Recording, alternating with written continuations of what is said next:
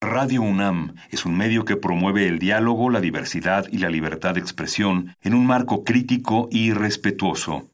Los comentarios expresados a lo largo de su programación reflejan la opinión de quien los emite, mas no de la radiodifusora.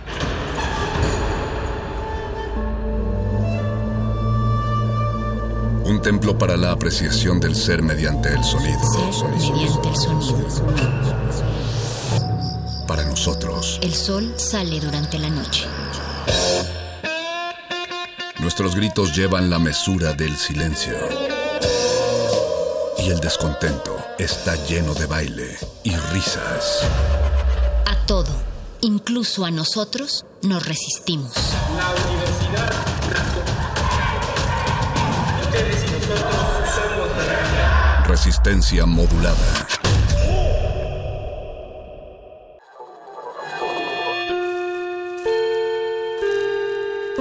Que hayas tropezado y caído no significa que vayas por el camino equivocado. Becario cinta blanca. Significa que todavía no te la sabes. Todavía. Todavía. Todavía. Bécame mucho.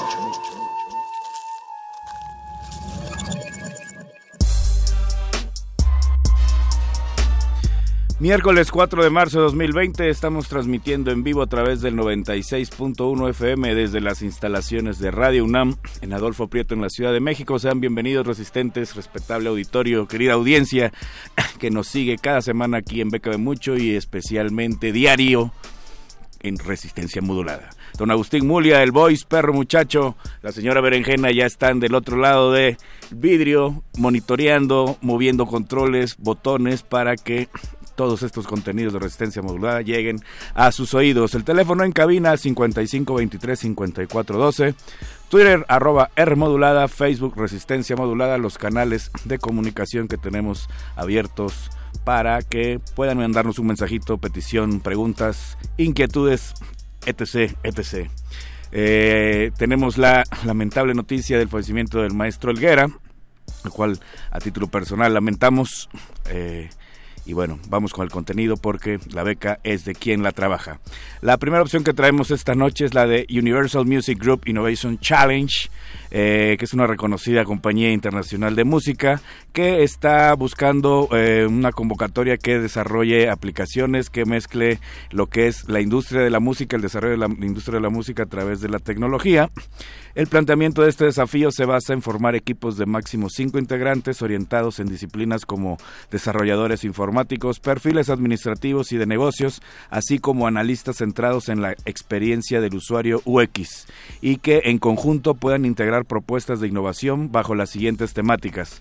Reto producto de estilo de vida, reto de metadatos, AIR, para aquellos que no saben del medio artístico, el AIR serían como estas personas que descubren los nuevos talentos.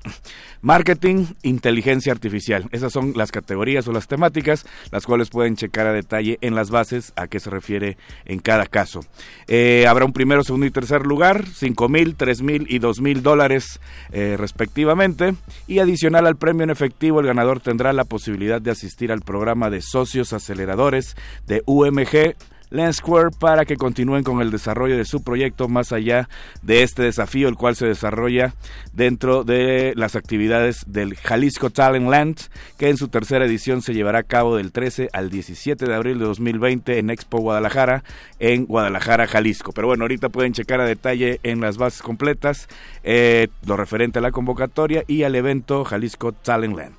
La siguiente opción que tenemos esta noche es la de Festival Tlaxcal Teatro, circuito de teatro en comunidades 2020, cierra el próximo 3 de abril. Podrán participar creadores escénicos con experiencia comprobable de tres años de trabajo en cualquiera de las modalidades que maneja la convocatoria, que son individual, compañías constituidas, grupos de trabajo, colectivos de artes escénicas compuestas en escena o espectáculos para toda la familia. Género, teatro, circo, clown, pantomima, títeres, interdisciplina, entre otros, así como la temática son libres, no se consideran trabajos que promuevan la violencia o la discriminación en cualquiera de sus formas. La duración de las puestas en escena deberán ser de 45 hasta 90 minutos. Aquellos interesados podrán participar solo con una propuesta en la convocatoria La organización otorgará a las compañías seleccionadas una viabilidad de producción de 40 mil pesos para el desarrollo de la presentación de cinco funciones en cinco municipios distintos. Esto en Tlaxcala, evidentemente. Y la última opción que traemos esta noche es la selección de candidatos a ocupar las siguientes plazas dentro del coro de teatro de Bellas Artes, eh, en otras palabras, audiciones para entrar a cantar en este bonito coro.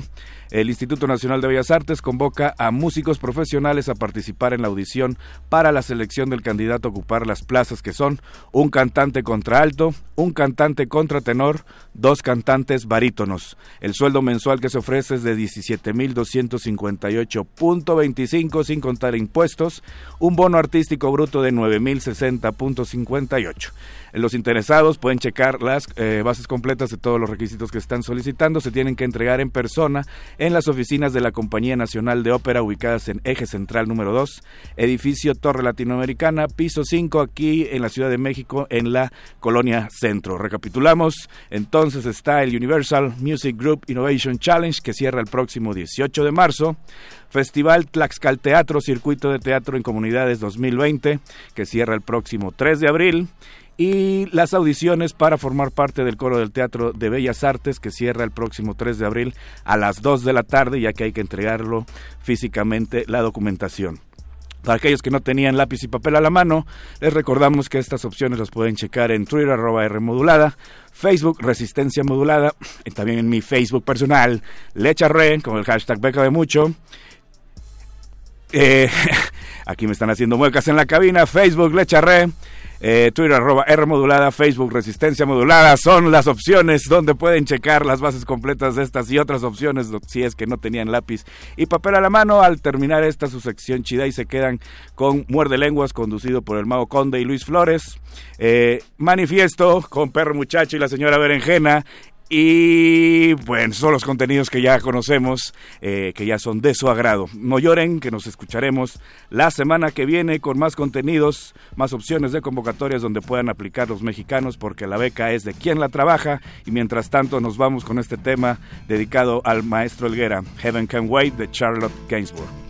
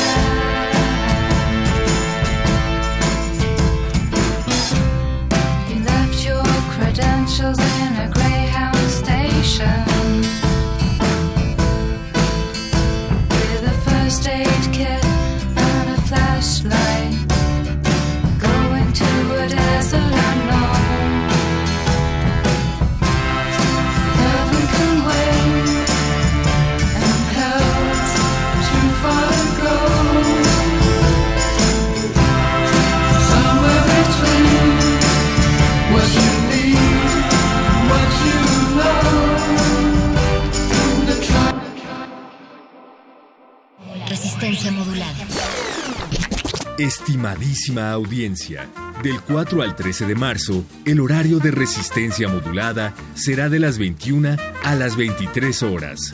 Esto con el motivo de alinearnos con las necesidades comunicativas de estos días y con los contenidos que son, sin lugar a dudas, necesarios en este horario y momento.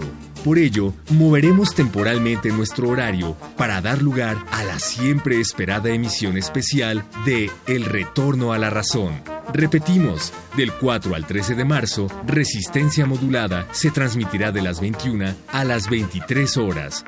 Lamentamos las molestias que esto no le ocasiona. Radio UNAM. Experiencia sonora.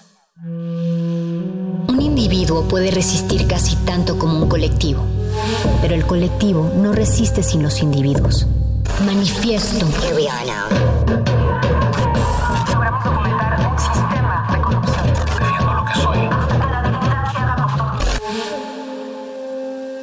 Sonidos distintos, solo separados. Tu cuerpo es una revolución. Manifiéstate.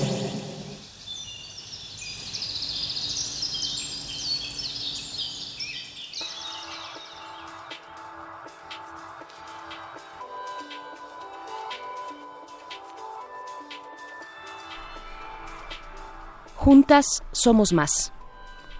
Cada 8 de marzo celebramos la alianza entre mujeres para defender nuestros derechos conquistados. Fue la unión de muchas mujeres en el mundo la que consiguió grandes victorias para todas nosotras y nos trajo derechos que poseemos hoy. Nos precede una larga genealogía de mujeres activistas, sufragistas y sindicalistas, las que combatieron al colonialismo y las que fueron parte de las luchas antiimperialistas. Sin embargo, sabemos que aún no es suficiente. Queda mucho por hacer y nosotras seguimos luchando. La sororidad es nuestra arma. Es la acción multitudinaria la que nos permite seguir avanzando. La fecha del 8 de marzo es nuestra, internacional y reivindicativa. Nuestra identidad es múltiple, somos diversas. Vivimos en el er- entorno rural, en el entorno urbano, trabajamos en el ámbito laboral y en el de los cuidados. Somos payas gitanas, migradas y racializadas. Nuestras edades son todas y nos sabemos lesbianas, trans, bisexuales, inter, queer, hetero. Somos las que no están. Somos las asesinadas, somos las presas. Somos todas. Juntas hoy paramos al mundo y gritamos basta ante todas las violencias que nos atraviesan. Basta de agresiones, humillaciones, marginaciones o exclusiones. Exigimos que el Pacto de Estado contra las violencias machistas, por lo demás insuficiente, se dote de recursos y medios para el desarrollo de políticas reales y efectivas que ayuden a conseguir una sociedad libre de violencias contra las mujeres y niñas. Denunciamos la represión a quienes encabezan la lucha por los derechos sociales y reproductivos. Basta de violencias machistas cotidianas e invisibilizadas que vivimos las mujeres, sea cual sea nuestra edad y, condi- y condición. Queremos poder movernos en libertad por todos los espacios y a todas horas. Señalamos y denunciamos la violencia sexual como expresión paradigmática de la apropiación patriarcal de nuestro cuerpo, que afecta de modo aún más marcado a mujeres en situación de vulnerabilidad como mujeres migradas y trabajadoras domésticas. Es urgente que nuestra reivindicación, ni una menos, sea una realidad. Huelga contra los techos de cristal y la precariedad laboral, porque los trabajos a los que logramos acceder están marcados por la temporalidad, la incertidumbre, los bajos salarios y las jornadas parciales no deseadas. Nosotras engrosamos las listas del paro. Muchos de los trabajos que realizamos no poseen garantías o no están regulados. Y cuando algunas, algunas de nosotras tenemos mejores trabajos, nos encontramos con que los puestos de mayor salario y responsabilidad están copados por hombres. La empresa privada, la pública, las instituciones y la política son reproductoras de la brecha de género. Basta de discriminación salarial por el hecho de ser mujeres, de menosprecio y de acoso sexual en el ámbito laboral. Mujeres libres en territorios libres. las otras. Otras. No tienen nombre propio cuando son evocadas por sus mal llamados amantes. Las otras. Otras.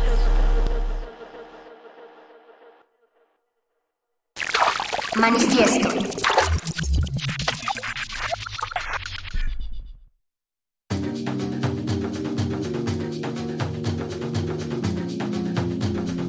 Inicia manifiesto o manifiesta de resistencia modulada con un texto que es precisamente el manifiesto del colectivo 8 de marzo de España y que afortunada o desafortunadamente pues es vigente en el contexto mexicano actual.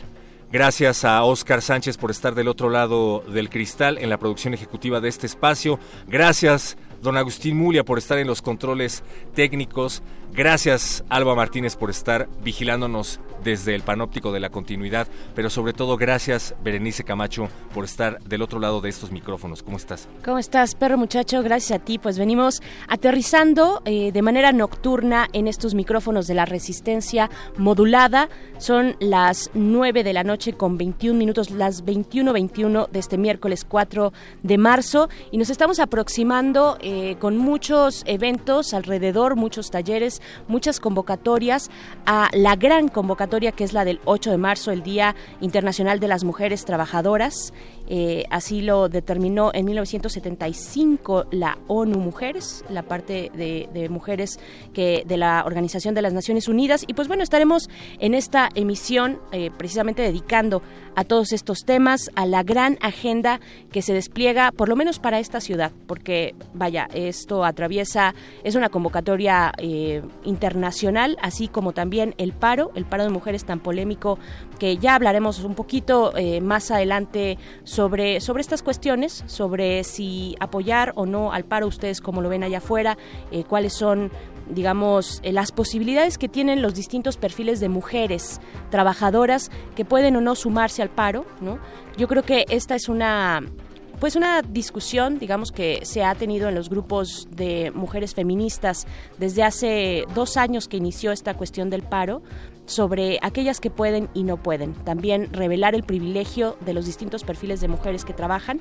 Esa es, una discusión que se ha tenido y que ahora, pues bueno, tiene un empuje muy grande, al menos en nuestro país, porque llega en una eh, en una coyuntura eh, junto no solamente con los temas laborales, que de eso se trata el 8 de marzo, sino con la violencia sexual y por supuesto feminicida, ¿no? que hemos tenido, que tenemos todos los días, son 10 feminicidios al día los que se, al menos los que se cuentan, pero bueno, eh, llega en esta coyuntura y hay un, hay un debate importante al que se han sumado sectores que antes no estaban, ¿no?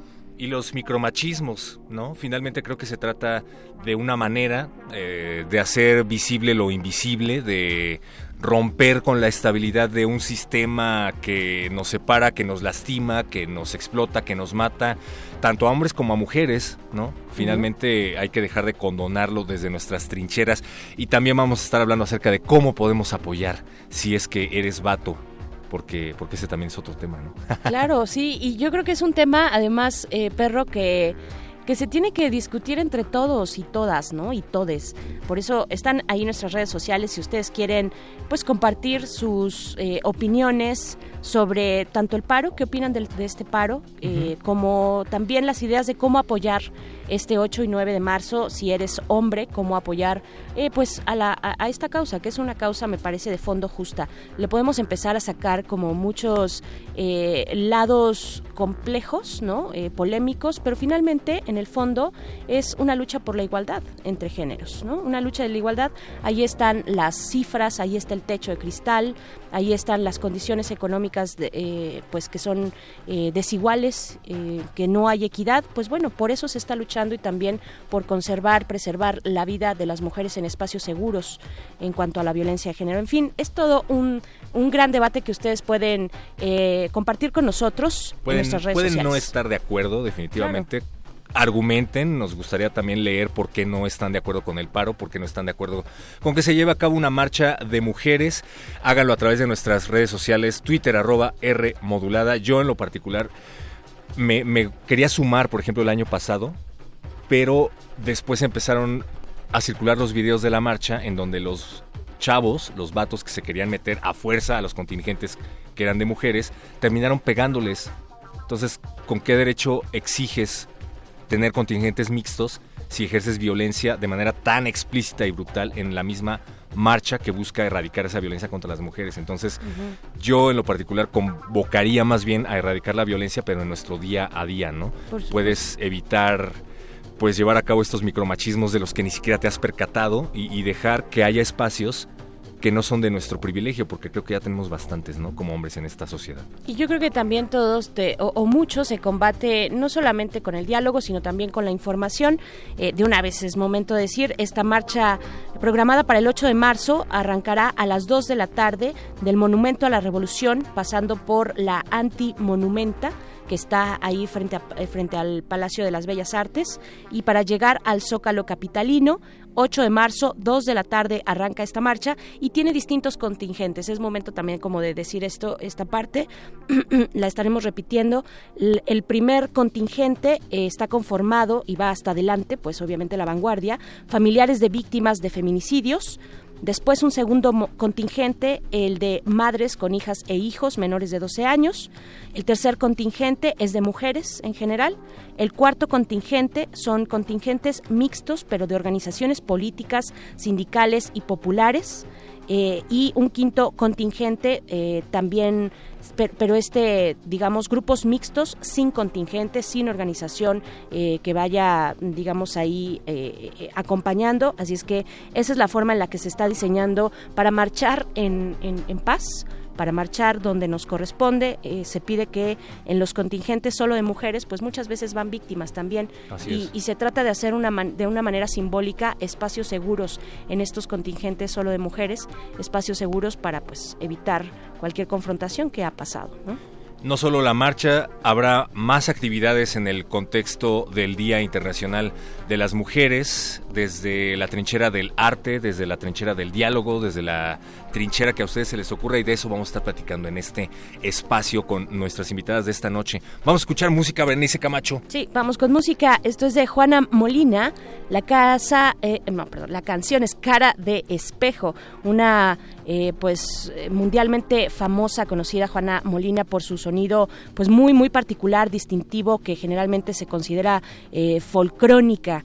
Eh, también a interpretar géneros como el ambient, el experimental, new folk, en fin, indie, electronic, entre otros géneros distintos. Juana Molina en Resistencia Modulada.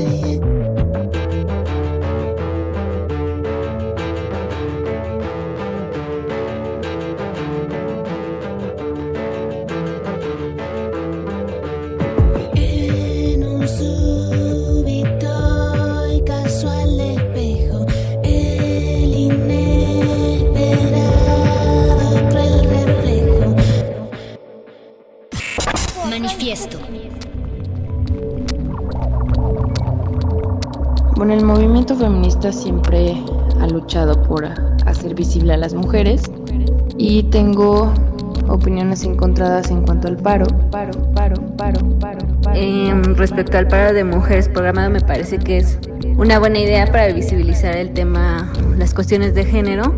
Sin embargo, creo que no es suficiente, porque más allá de un paro de un día, habría que pensar qué otras acciones implementar.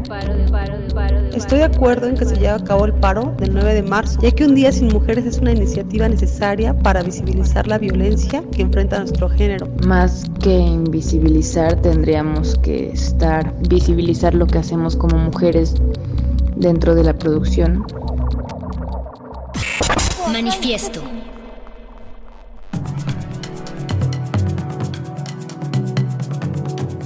Estamos de vuelta en Manifiesto. Acabamos de escuchar, pues, algunos eh, testimonios, opiniones respecto al paro, al paro del 9 de marzo que se tiene programado, pues ya, eh, y que hay tanta polémica al respecto. Pues vamos a platicar de algunos de los eventos que se llevarán a cabo aquí en la Ciudad de México en torno a la conmemoración de este 8 de marzo y se encuentran con nosotros eh, Claudia Loredo, ella es documentalista y organizadora de la exposición de la que vamos a hablar, es una galería abierta que se titula Encuadres y miradas desde nosotras. Eh, ¿Cómo estás, Klaus? Hola, qué, bien tenerte aquí. Gracias, gracias, muchas gracias por la invitación una amiga ya de, hace tiempo eh, y también nos acompaña Nicté A. González. ¿Cómo estás, Nicté? Hola, ¿qué tal? Buenas noches, gracias por la invitación. Gracias, a ustedes ti. Ella es fotoperiodista. Cuéntenos, por favor, se trata de un testimonio, un trabajo de 59 mujeres el trabajo de 59 mujeres que utilizan la lente para llegar a los ojos de todos los que se niegan o se rehusan a ver y que se va a inaugurar el próximo viernes 6 de marzo a las 12 del día. Es una galería abierta, como ya decía Berenice, que va a estar en las rejas de Chapultepec. ¿De qué se trata todo esto? Pues, eh, en efecto, es una exposición colectiva de 59 fotoperiodistas mexicanas y eh, eh, extranjeras residentes en México, que llevan muchos años aquí. sobre el trabajo que hacen todos los días, sobre cómo retratan a las mujeres, no solo de México, sino en otros este, contextos.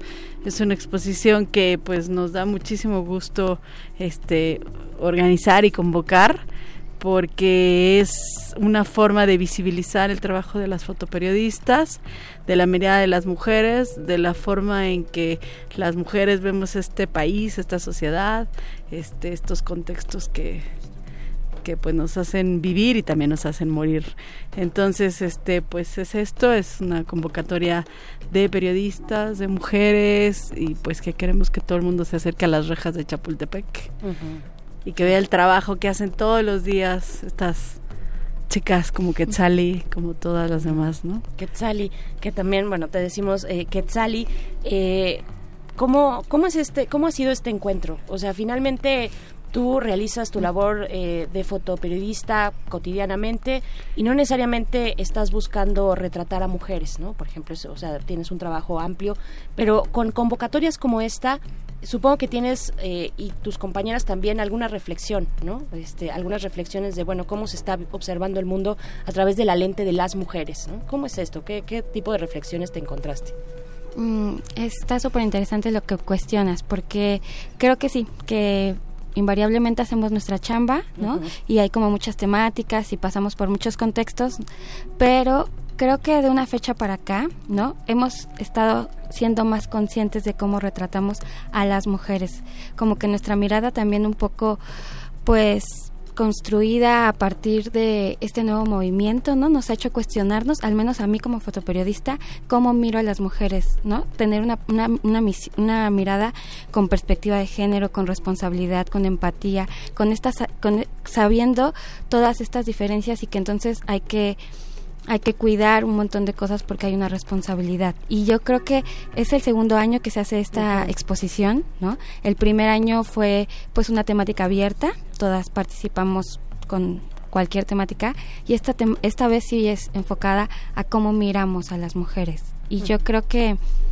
ahí sí hay sí se nota la diferencia entre nuestros compañeros varones. Para mí sí es muy muy evidente mm, vaya, cada una mira o cada uno, ¿no? A partir de su historia de vida y su contexto. Pero creo que nuestra condición de mujer que de alguna forma nos ha hecho que muchas violencias o varias capas de ellas nos atraviesen, siempre te coloca como un tanto empática hacia aquellos que han vivido también esa otra clase de violencia, esa otra opresión, o sea, porque te ha atravesado a ti también como mujer. Aunque seas clase mediera, aunque tengas una profesión, hay alguna capa de esa violencia que te ha atravesado. Entonces, eso que lo sientes en carne propia, también lo puedes como proyectar y empatizar con tu trabajo hacia cualquier otra otro movimiento y por supuesto hacia otra mujer. el paro al que se está convocando es una manera de visibilizar las labores cotidianas que llevan a cabo las mujeres que muchas veces pasan inadvertido, la mayoría de las veces pasan inadvertidas. Hablaba Claudia un poco acerca de plasmar esto en las lentes. ¿Qué es lo que podríamos ver en ese sentido en esta exposición? Pues yo creo que se puede ver un contexto muy heterogéneo de cómo somos las mujeres en este país y digo es hay fotografías de otros lugares hay fotografías de Perú de, de, de, de Haití pero es una forma de ver las distintas formas de ser mujer, ¿no?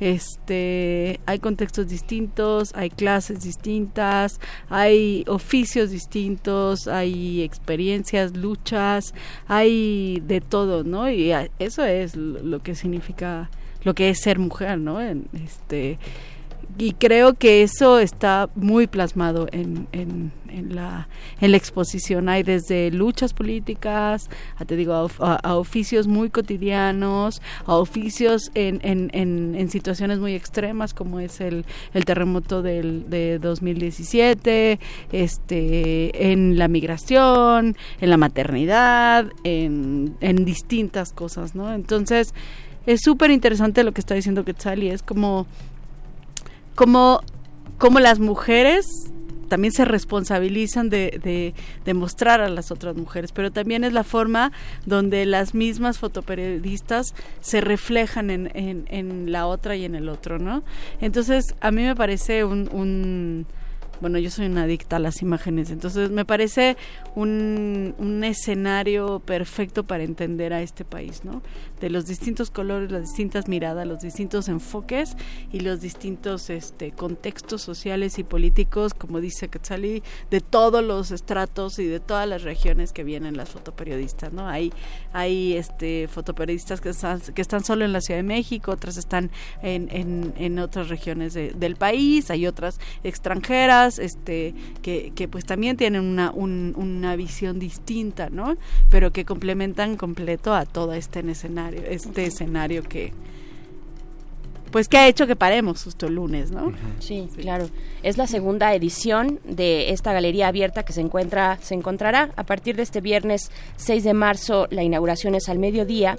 Eh, encuadres y miradas desde nosotras, el trabajo de 59 mujeres fotoperiodistas. Es el segundo, eh, la segunda convocatoria, eh, Quetzali y digamos, si tuviéramos que ver la muestra de este año con respecto al anterior, donde ha pasado un año en el que la discusión de los feminismos cada, cada día está ahí eh, como muy puntual, con muchos temas muy de vanguardia, con una discusión muy compleja a veces, es decir, estamos avanzando los feminismos día con día en nuestra conversación.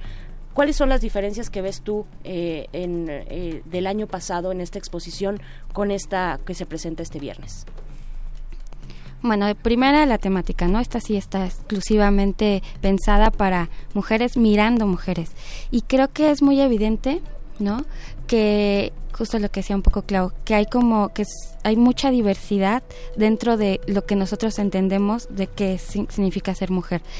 Está, por ejemplo, hablando de este tema de los feminismos, ¿no? Están incluidas mujeres trans, ¿no? Están incluidas mujeres indígenas trans, ¿no? Están incluidas, pues, mujeres que están tomando decisiones de todo tipo, ¿no? Desde migrar, desde la maternidad, desde, por ejemplo, no sé, hay un retrato padrísimo de Paola Hidalgo, de una chica gótica que en, de día es, este, eh, guardia de seguridad y en sus días es increíble el retrato, como estas diversidades, ¿no? Que hay en las decisiones de las mujeres. Y por ejemplo, bueno, mi foto es sobre las manifestaciones recientes de las feministas, ¿no? Y podemos ver la presencia de mucho de este movimiento en nuestras imágenes, ¿no? O sea, no solo yo pongo una imagen de las manifestaciones, hay otras compañeras que también, porque creo que ha sido muy presente, ¿no? Que las mujeres han tomado las calles en el último año y que han salido a gritar y han, han salido a poner el cuerpo, ¿no? Para mandar un mensaje. Entonces, o sea, el año pasado había pocas fotos, creo que ninguna propiamente de eso, y ahora sí está, está presente el feminismo como este, estos feminismos de los que hablas, ¿no? Que, que están ahí como dando eh, la batalla verbal y, y, de pensamiento, pero también visual, también con el cuerpo en las calles y ahí estamos nosotras para documentarlo. Claro. ¿Qué otras fotoperiodistas participan en esta exposición? Y además me imagino que deben haber enviado una enorme cantidad de fotografías de las cuales se tuvieron que reducir a 59 nada más, ¿no? ¿Cómo fue este proceso además? Pues fue un proceso increíble de curaduría de dos grandes fotoperiodistas maestras de, de todas y de todos que es Elsa Medina y Ángeles Torrejón. Ellas hicieron la curaduría, ellas decidieron qué fotografías empleaban y sí se hizo una invitación a, a muchas fotoperiodistas. Fue una invitación grande, este, y bueno, casi todas mandaron sus fotografías y ellas escogieron las que debían de estar, ¿no? Eh, hay muchas fotoperiodistas, eh, muchas. Está María García, que es este, una de las pioneras fotoperiodistas, está bueno Elsa Medina, está Ángeles Torrejón, este, está eh, Lili Hernández, eh, bueno, está Mónica González, está Encarni Pindado, que, que dentro de poco vendrá a, Radio UNAM, está también Paola Hidalgo, está este, bueno, Quetzal, está Nayeli Cruz, hay muchísimas, yo creo que es, es, a mí lo que me parece súper importante es que todos vemos imágenes en, en diarios digitales o en diarios impresos eh, y luego no nos cuestionamos quiénes son los que nos están informando, ¿no? Y en este caso pues están las imágenes de todas estas mujeres que todos los días trabajan, que salen en las calles, que están en las marchas, que están en todos lados y están pues comunicando a través de sus ojos lo que sucede todos los días. Y es darles esa ese pues ese espacio, ¿no? Ese espacio súper importante que es, ¿no? Que, que a pesar de lo diario, de la vida diaria, y que creemos que no es importante, sí lo es. O sea, porque además detrás de cada imagen hay una historia. Y esas historias, o sea, son lo que construyen día a día nuestros discursos políticos y sociales, ¿no? Y, y pues qué increíble que estén todas estas chavas que tienen toda una lucha diaria, porque además, o sea, una de las cosas que, que, que que nosotros estamos en esta edición este pues subrayando es que sí es difícil ser mujer en México, ser fotoperiodista es más. ¿No? Entonces, estás todos los días, como dice que sale en la lucha, en la marcha, en la no sé qué, cuántas veces te señalan, la precariedad laboral, la, este, hay también discriminación, hay misoginia, hay machismo, hay acoso, o sea, lo viven como todas, ¿no? Y además tienes la responsabilidad, como dice, de informar. Entonces es como un doble juego súper fuerte que, que pues eso queremos, ¿no? Que también pues las nuevas generaciones que quieran ser pues digan pues, no no está fácil pero también tienen un, un camino abierto que, que pues durante varias generaciones han luchado picado piedra y que pues ahí están y que y que esperemos que que cada día se abra más. ¿no? Sí. Y además me parece una contrapropuesta muy positiva, sobre todo en el contexto de las fotografías filtradas de los feminicidios, que de lo cual hablamos hace poquito, de la ética periodística, de la invasión de la privacidad. Hay otras formas de visibilizar la situación de las mujeres en nuestro país y en el mundo y que no tienen que llegar a ese, a ese grado. ¿no? Así es. Sí, y bueno, y también interesante saber cómo ustedes como fotoperiodistas están proponiendo en sus medios, que muchas veces no necesariamente va a salir ese trabajo, ¿no? Pero proponiendo los medios, abriendo una brecha de cómo se observa con perspectiva de género la información, la información gráfica, ¿no? Las imágenes. Creo que eso también es interesante, ¿no, Quetzali? Sí, totalmente. O sea, lo que acaban de mencionar sobre las filtraciones, ¿no? Que es como, es otro tratamiento nada ético de las imágenes, ¿no? De cómo uh, cuando filtran y se ocupan esas imágenes terminas revictimizando a, a, quien ha sufrido el feminicidio y a sus familiares y es una irresponsabilidad. Entonces, por ejemplo, nosotros del otro lado, ¿no? Muchas de nosotras hemos tenido discusiones sobre cómo fotografiar, por ejemplo, a las madres que están en los juicios, a las familiares que están luchando por justicia, ¿no? Cómo salirnos un poco de esta eh, imagen en donde terminamos eh, haciendo las víctimas, revictimizándolas, colocándolas en un, en un papel meramente doloso, cuando en realidad están en resistencia, cuando en realidad están plantándose frente al Estado, frente a la sociedad, para que sus hijas no sean olvidadas, ¿no? Entonces, también nosotras hemos hecho una lectura de cómo tenemos que acercarnos a estas nuevas lecturas de, de, nuestro contexto a partir de una perspectiva de género diferente, ¿no? Y pues sí, o sea, asumir esa responsabilidad y esa deconstrucción propia porque tenemos que, que empezar a mirar con, con más empatía y, entendiendo todo lo que está... O sea, esta transformación de la lucha de las feministas tiene que transformar todos los espacios privados y públicos y tiene que transformarnos a nosotros. Por supuesto, sí, no no es no es menor, finalmente es un debate que llega con el feminismo, ¿no? que llega eh, que, y que ya habíamos tenido en otros aspectos, pero que llega puntualmente con estas marchas que, que, se dieron hace 15 días ¿no? y que fueron las mujeres feministas afuera de la prensa a decir, a ver, no más, ya no nos van a poner en esta situación, ya esto que están haciendo no es correcto y no queremos este tipo de información. Es finalmente también cuestionarse cómo cómo se está documentando el horror, ¿no? No dejar de informar, pero hacerlo con respeto a las víctimas, con respeto finalmente a los derechos humanos de todos y de todas, porque es también una cuestión de acceso a la información que se ha equilibrado, en fin, tiene como muchas características esta forma de, retratar un horror en el que vivimos y particularmente en este caso el horror del, feminicidio, ¿no? Pues cuéntenos, eh, ya por último, para despedirnos, eh, Quetzali, Claudia, ¿Cuándo, de nuevo, cuándo se inaugura? ¿Hasta cuándo va a estar eh, esta galería abierta en cuadres y miradas desde nosotras? Pues se inaugura este viernes a las 12 del día en la Galería Abierta de las Rejas de Chapultepec. Son 59 fotografías con un texto hermoso que, que nos hizo Blanche Petrich, una gran mm, periodista.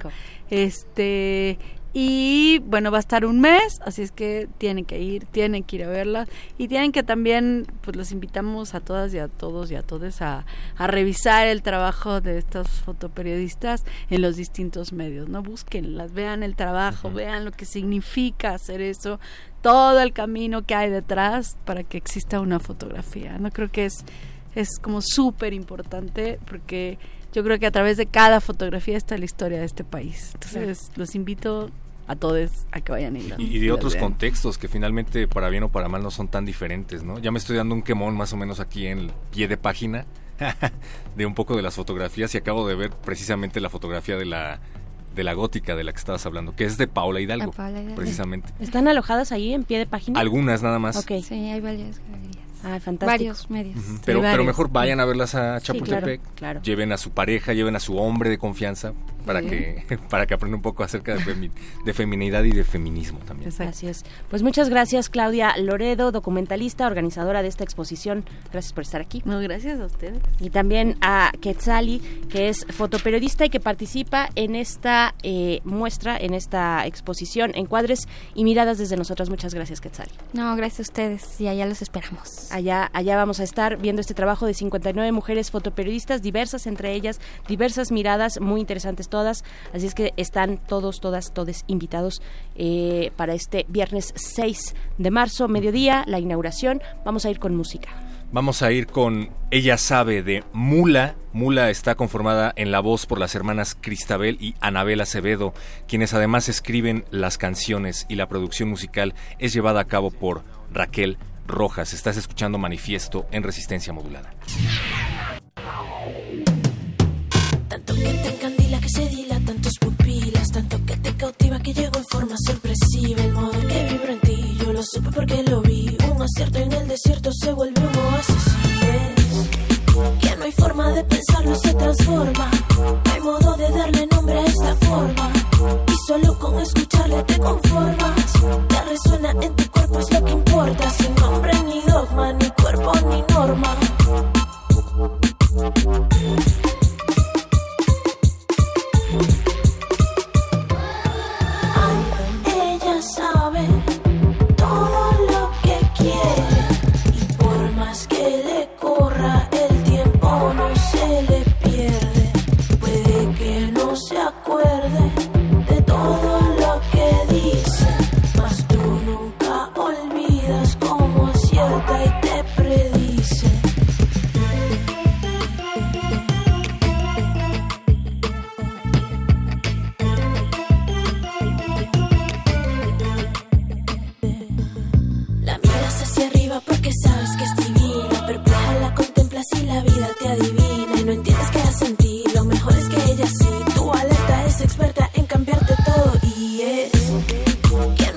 Expresarlo se transforma. hay modo de darle nombre a esta forma. Y solo con escucharle te conformas. Ya resuena en tu cuerpo es lo que importa. Sin nombre ni dogma, ni cuerpo ni norma.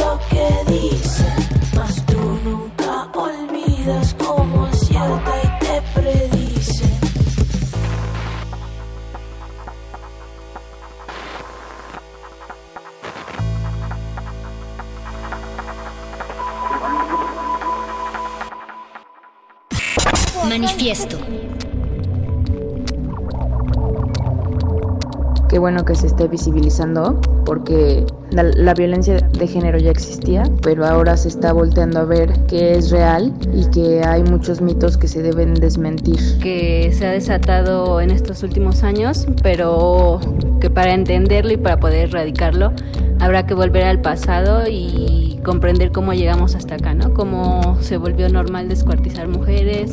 Estamos aún en un momento crítico que ha permitido visibilizar conductas que se presentaban del diario en periódicos, pero que ya son vistas como normales, como cotidianas. Han permitido señalar cosas violentas y terribles que suceden en nuestra sociedad. Manifiesto del beatbox Real Trap Shit a la brillo box. Recomendaciones culturales dentro y fuera del museo. Encuadra.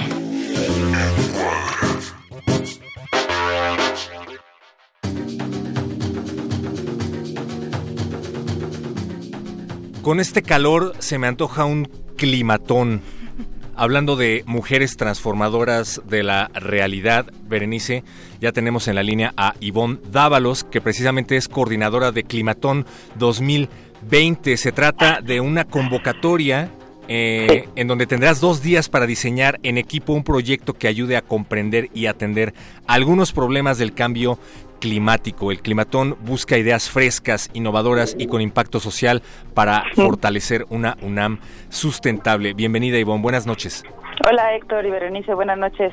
Hola, ¿qué tal? Ivonne, pues cuéntanos, tú eres la coordinadora de este Climatón Acción 2020 que propone la universidad desde la revista de la Universidad de México. Cuéntanos, por favor. Pues mira, en febrero la revista de la Universidad de México tuvo el tema de emergencia climática. Y desde las juntas que tuvimos con los consejeros que se tiene cada mes, nos dimos cuenta que no solamente queríamos comunicar acerca del tema, sino que queríamos tomar y hacer una acción por la emergencia o ante la emergencia climática. Y entonces fue donde tuvimos el fortunio de, de poder participar y trabajar con diferentes dependencias de la UNAM, como lo es COUS, que es la Coordinación Universitaria de Sustentabilidad, o Pink, Reduc, eh, varias instancias que están relacionadas con el cambio climático.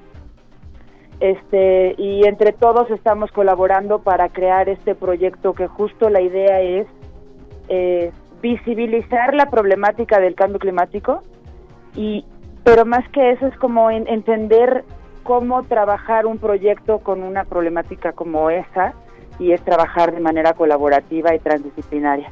Entonces, lo interesante del evento, como mencionaba Héctor, son dos días, 28 y 29 de marzo, donde nos juntamos para ver las propuestas sustentables que tiene la UNAM y eh, analizar qué es lo que falta, ¿no? Que, que, cómo podemos atender esta problemática desde la juventud, los jóvenes de 18 a 30 años, pero con mentorías de especialistas en el tema. Pero en el tema me refiero eh, políticos, eh, eh, políticas públicas, políticas ambientales, economistas, biólogos, ingenieros, comunicólogos, artistas, porque entre todos creo que tenemos que hablar y visibilizar desde cada de nuestras esquinas para poder resolver un problema como este. claro. Bueno, hay que decir, bueno, las bases eh, pueden consultarlas en el sitio de la revista de la universidad.mx, revista de la universidad.mx, pero ¿quiénes estarían convocados? Nos hablas ya de los perfiles, pero ¿cómo se tienen que organizar? Un poco para darse una idea. Sí, mira, lo que nosotros proponemos es de que tienen que ser equipos de 3 a 5 personas. Ajá. Es para el público en general, jóvenes de 18 a 30 años no tienen por qué ser estudiantes solamente de la Ah, UNAM, no tienen por qué ser solo estudiantes. Sí. Este, sí, de 18 a 30 años, equipos de 3 a 5 personas. Y la idea es que tengan estas disciplinas de diferentes, que sean interdisciplinarios, ¿no? Esto es un poquito para poder abarcar el problema de varios lados. Entonces, eh, la convocatoria está abierta hasta el 15 de marzo. Tienen que mandar eh, una carta de postulación diciendo por qué quieren participar y si tienen ya un proyecto armado o tienen un proyecto o la idea de un proyecto, creo que es el espacio para poder eh, ver a detalle con los especialistas del proyecto que ya tienen, ¿no? Esto entrará a un concurso, hay un premio monetario, el, el primer lugar son 15 mil pesos, segundo 10 mil y tercer lugar 5 mil pesos, pero más que eso es eh, empresas como Greenpeace o Renueva o expertos en el tema puedan ver estos proyectos eh, y ver la manera a lo mejor de llevarlos a cabo o difundirlos entre toda la comunidad. Esperamos de corazón que se lleven esos premios, pero la verdad es que mejorar el medio ambiente y contribuir a eliminar el cambio climático no tiene precio. Por pues favor. mira, yo sí. Sí. No, no, no, por favor, adelante. Pero, eh, creo que creo que no no es un tema de eliminar el cambio climático porque creo que es, no va tanto por ahí, pero sí es hablar a lo mejor de eh, políticas públicas, esa, de visibilizar un problema que a lo mejor no se está viendo desde todos los lados y a- a- alguien que está involucrado en el proyecto mencionaba no es tanto un problema de tecnología, es un problema de impacto social y de conciencia, ¿no? Mm-hmm. Claro. Exacto. Y bueno, también está la oportunidad para que, eh, si es que no se quieren sumar, eh, sí puedan acercarse a la revista de la universidad eh, con este con este tema, el título de Emergencia Climática, es como lo han, lo han titulado y de verdad que es muy interesante cada uno de las participaciones de especialistas desde distintos espacios, eh, cómo contribuyen a una mirada colectiva muy amplia sobre la emergencia climática y pues bueno, por supuesto también asomarse a este Climatón Acción 2020 que tú eres eh, que- del que eres coordinadora Ivonne Dávalos, pues te agradecemos mucho compartir con nosotros esta esta noche eh, pues esta convocatoria. Si me permites, te paso los mails o los links a donde pueden dirigirse. Claro que sí. Este, la revista de la universidad la encuentran en formato digital en revista de la universidad.mx. Si le ponen diagonal climatón, ahí está la convocatoria y las bases para las postulaciones. Y nos pueden mandar un mail a climatón arroba revista de la universidad.mx. Perfecto. Ahí está, eh, pues observen, observen la, la convocatoria, está en este sitio que ya nos comentas, revista de la universidad.mx, vean si les interesa y pues participen, sobre todo únanse a esta, a esta convocatoria. Te agradecemos mucho, Ivonne Dávalos. A ustedes muchas gracias y buenas noches. Muy buenas noches. Gracias. Ivonne. Nada Bye. más recuerden que tienen hasta el 15 de marzo a las 23.59 horas de la Ciudad de México para enviar su propuesta y más información, como ya decían en la revista de la universidad.mx diagonal climatón. Berenice Camacho, es hora de despedirnos. Muchísimas gracias. Gracias a ti, perro muchacho. Gracias a la producción, don Agustín Mulia, Alba Martínez, a Oscar Sánchez, el Voice, y a ustedes por sintonizar. Quédense aquí en Resistencia Modulada porque ya llega Muerde Lenguas. Nosotros nos encontramos una vez más en Manifiesto el próximo miércoles a las 9 de la noche. Gracias, perro. Nos vemos. Gracias, Bere. Manifiesto.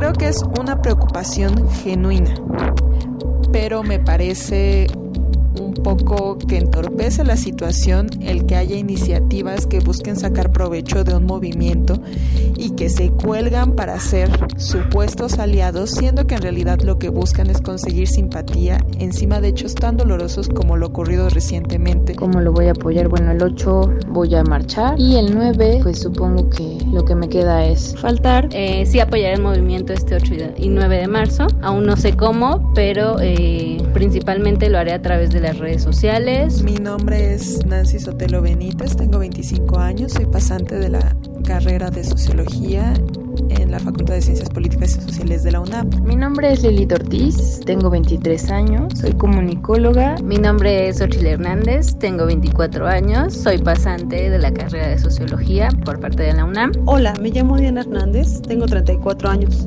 soy licenciada en Contaduría. Manifiesto. En la colectividad, la distancia entre los cuerpos es ilusoria. Pero en esa distancia está nuestro manifiesto.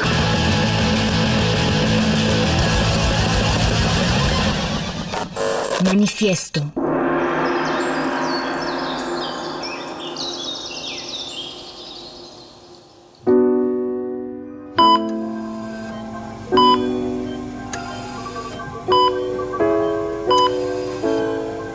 ...96.1 de FM.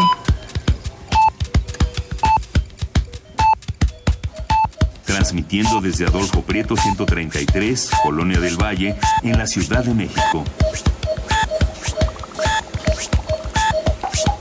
Escuchas XEUN Radio UNAM Experiencia sonora.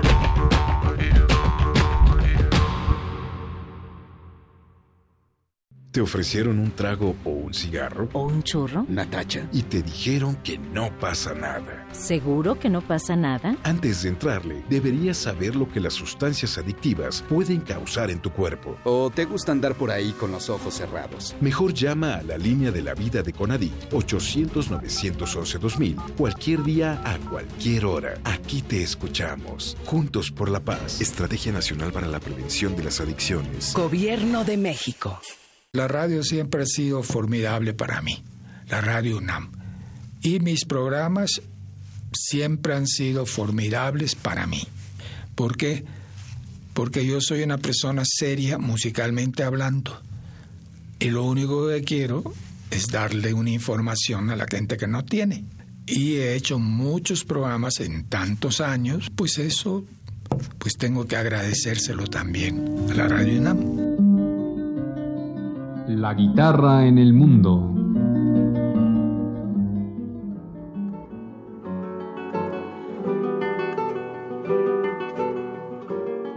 Amigos, en esta ocasión la guitarra en el mundo calla, porque ha partido un gran compañero.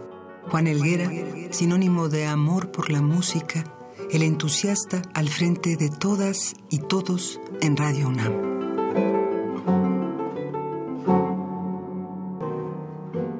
Mostró a México y al mundo la maravilla no solo de la guitarra clásica, sino que bajo su guía descubrimos composiciones fascinantes.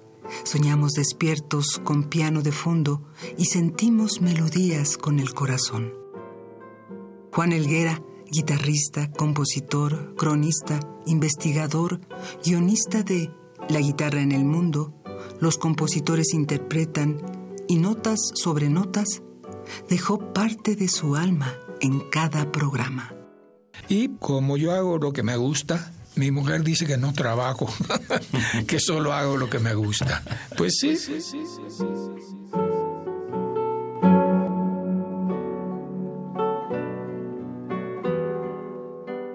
Más de cinco décadas caminó por nuestros pasillos. Más de cinco décadas de trabajo lo convirtieron en figura imprescindible en la historia musical. Hoy, el maestro ha partido y no hay palabras que dimensionen el agradecimiento que sentimos por su labor. Hasta siempre, maestro. A jugar con las cuerdas de las estrellas.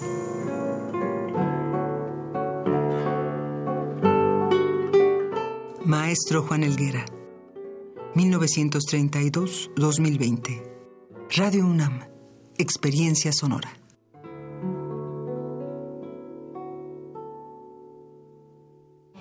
Resistencia modulada.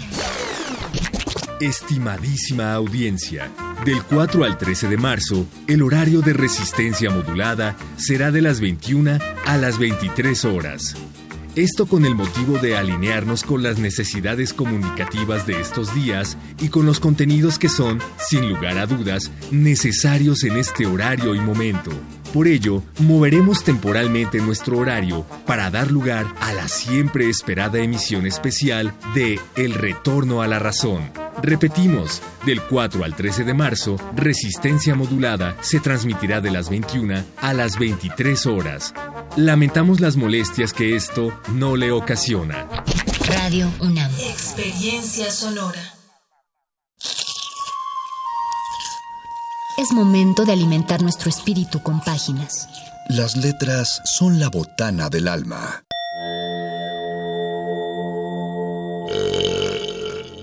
Recuerda la máxima. Los libros son como los tacos. Aún los malos son buenos. Muerde lenguas.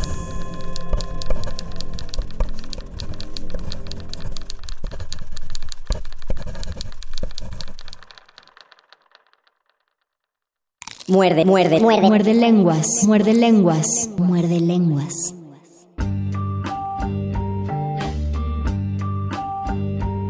Muerde lenguas.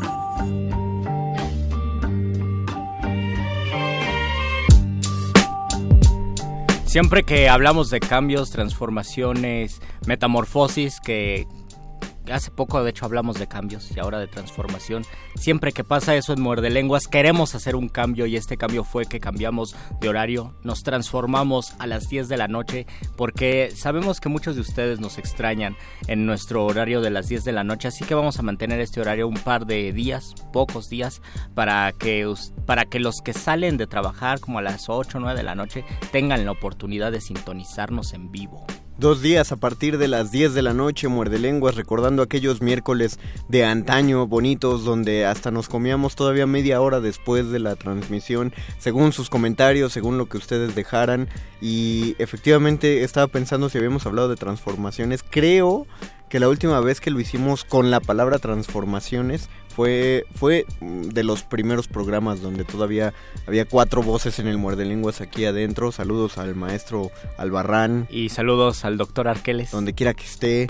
Mientras tanto, les damos la bienvenida a Muerde Lenguas de este 4 de marzo. Nos despedimos de Alba Martínez en la continuidad que va saliendo. Saludamos a don Agustín Muli en la operación técnica. Saludamos a Oscar el Voice en la producción. Gracias, Oscar, por estar aquí con nosotros. Y a todos los que están resistiendo también a través del 96.1 de FM en Radio UNAM y de nuestra transmisión en el Facebook Live. Estamos como Facebook Resistencia Modulada. Ahí etiqueten a la gente y díganles que hoy empezamos después, pero igual y los agarramos más descansaditos. Es final de miércoles, hay una cierta paz que se puede sentir a partir de esta hora, en este día. Cuesta mucho menos llegar a la radio a las 10 de la noche que a las 8 de la noche y creo que esa es una de las grandes transformaciones de la ciudad. Justo ahora que venía en el metro pensé en todas las transformaciones que, que tienen los escritores, que puede ser, puede llamarse madurez, puede llamarse un cambio tal vez en su conciencia o en su visión del mundo o en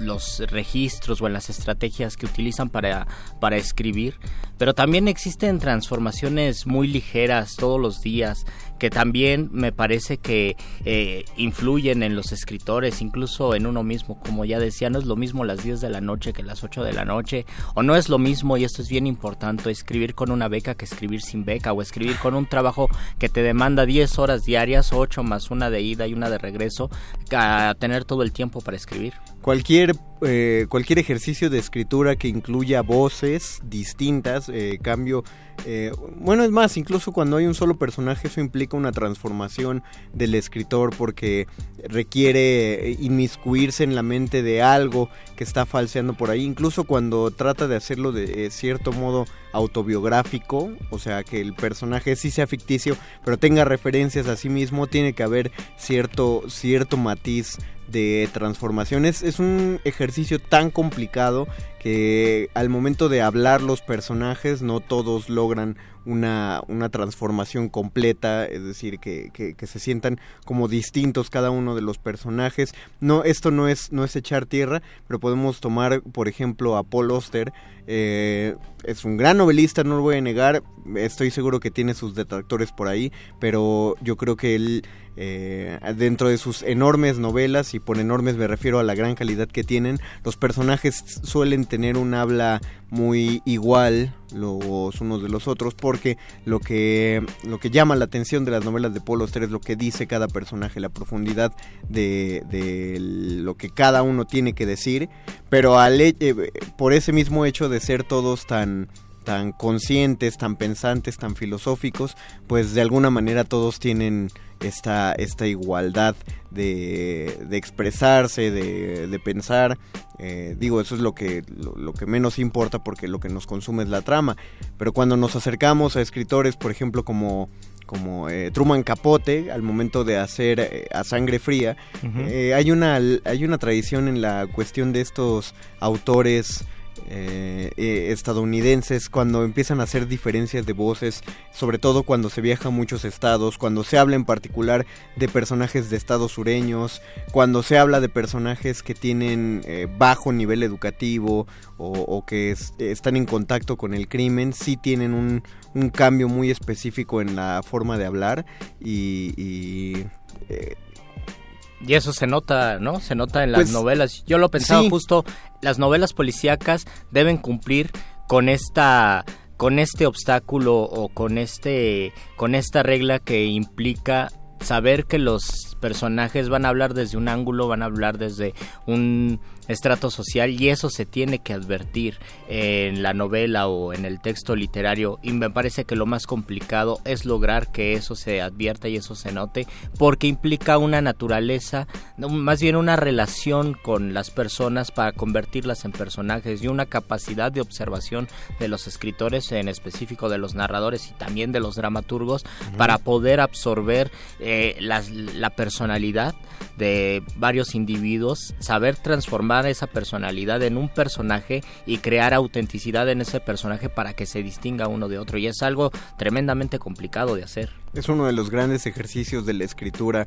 Eh, de hecho, nos lo llegó a platicar eh, ah, nuestro, el, nuestro amigo rapero que vino la... Que me va, no, no, no.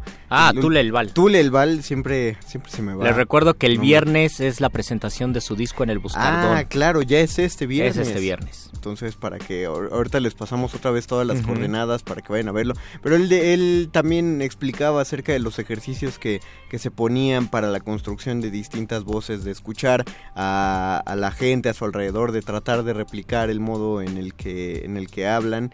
Eh, pero bueno, esa es solo una de las muchísimas dinámicas. Les digo, no es necesario.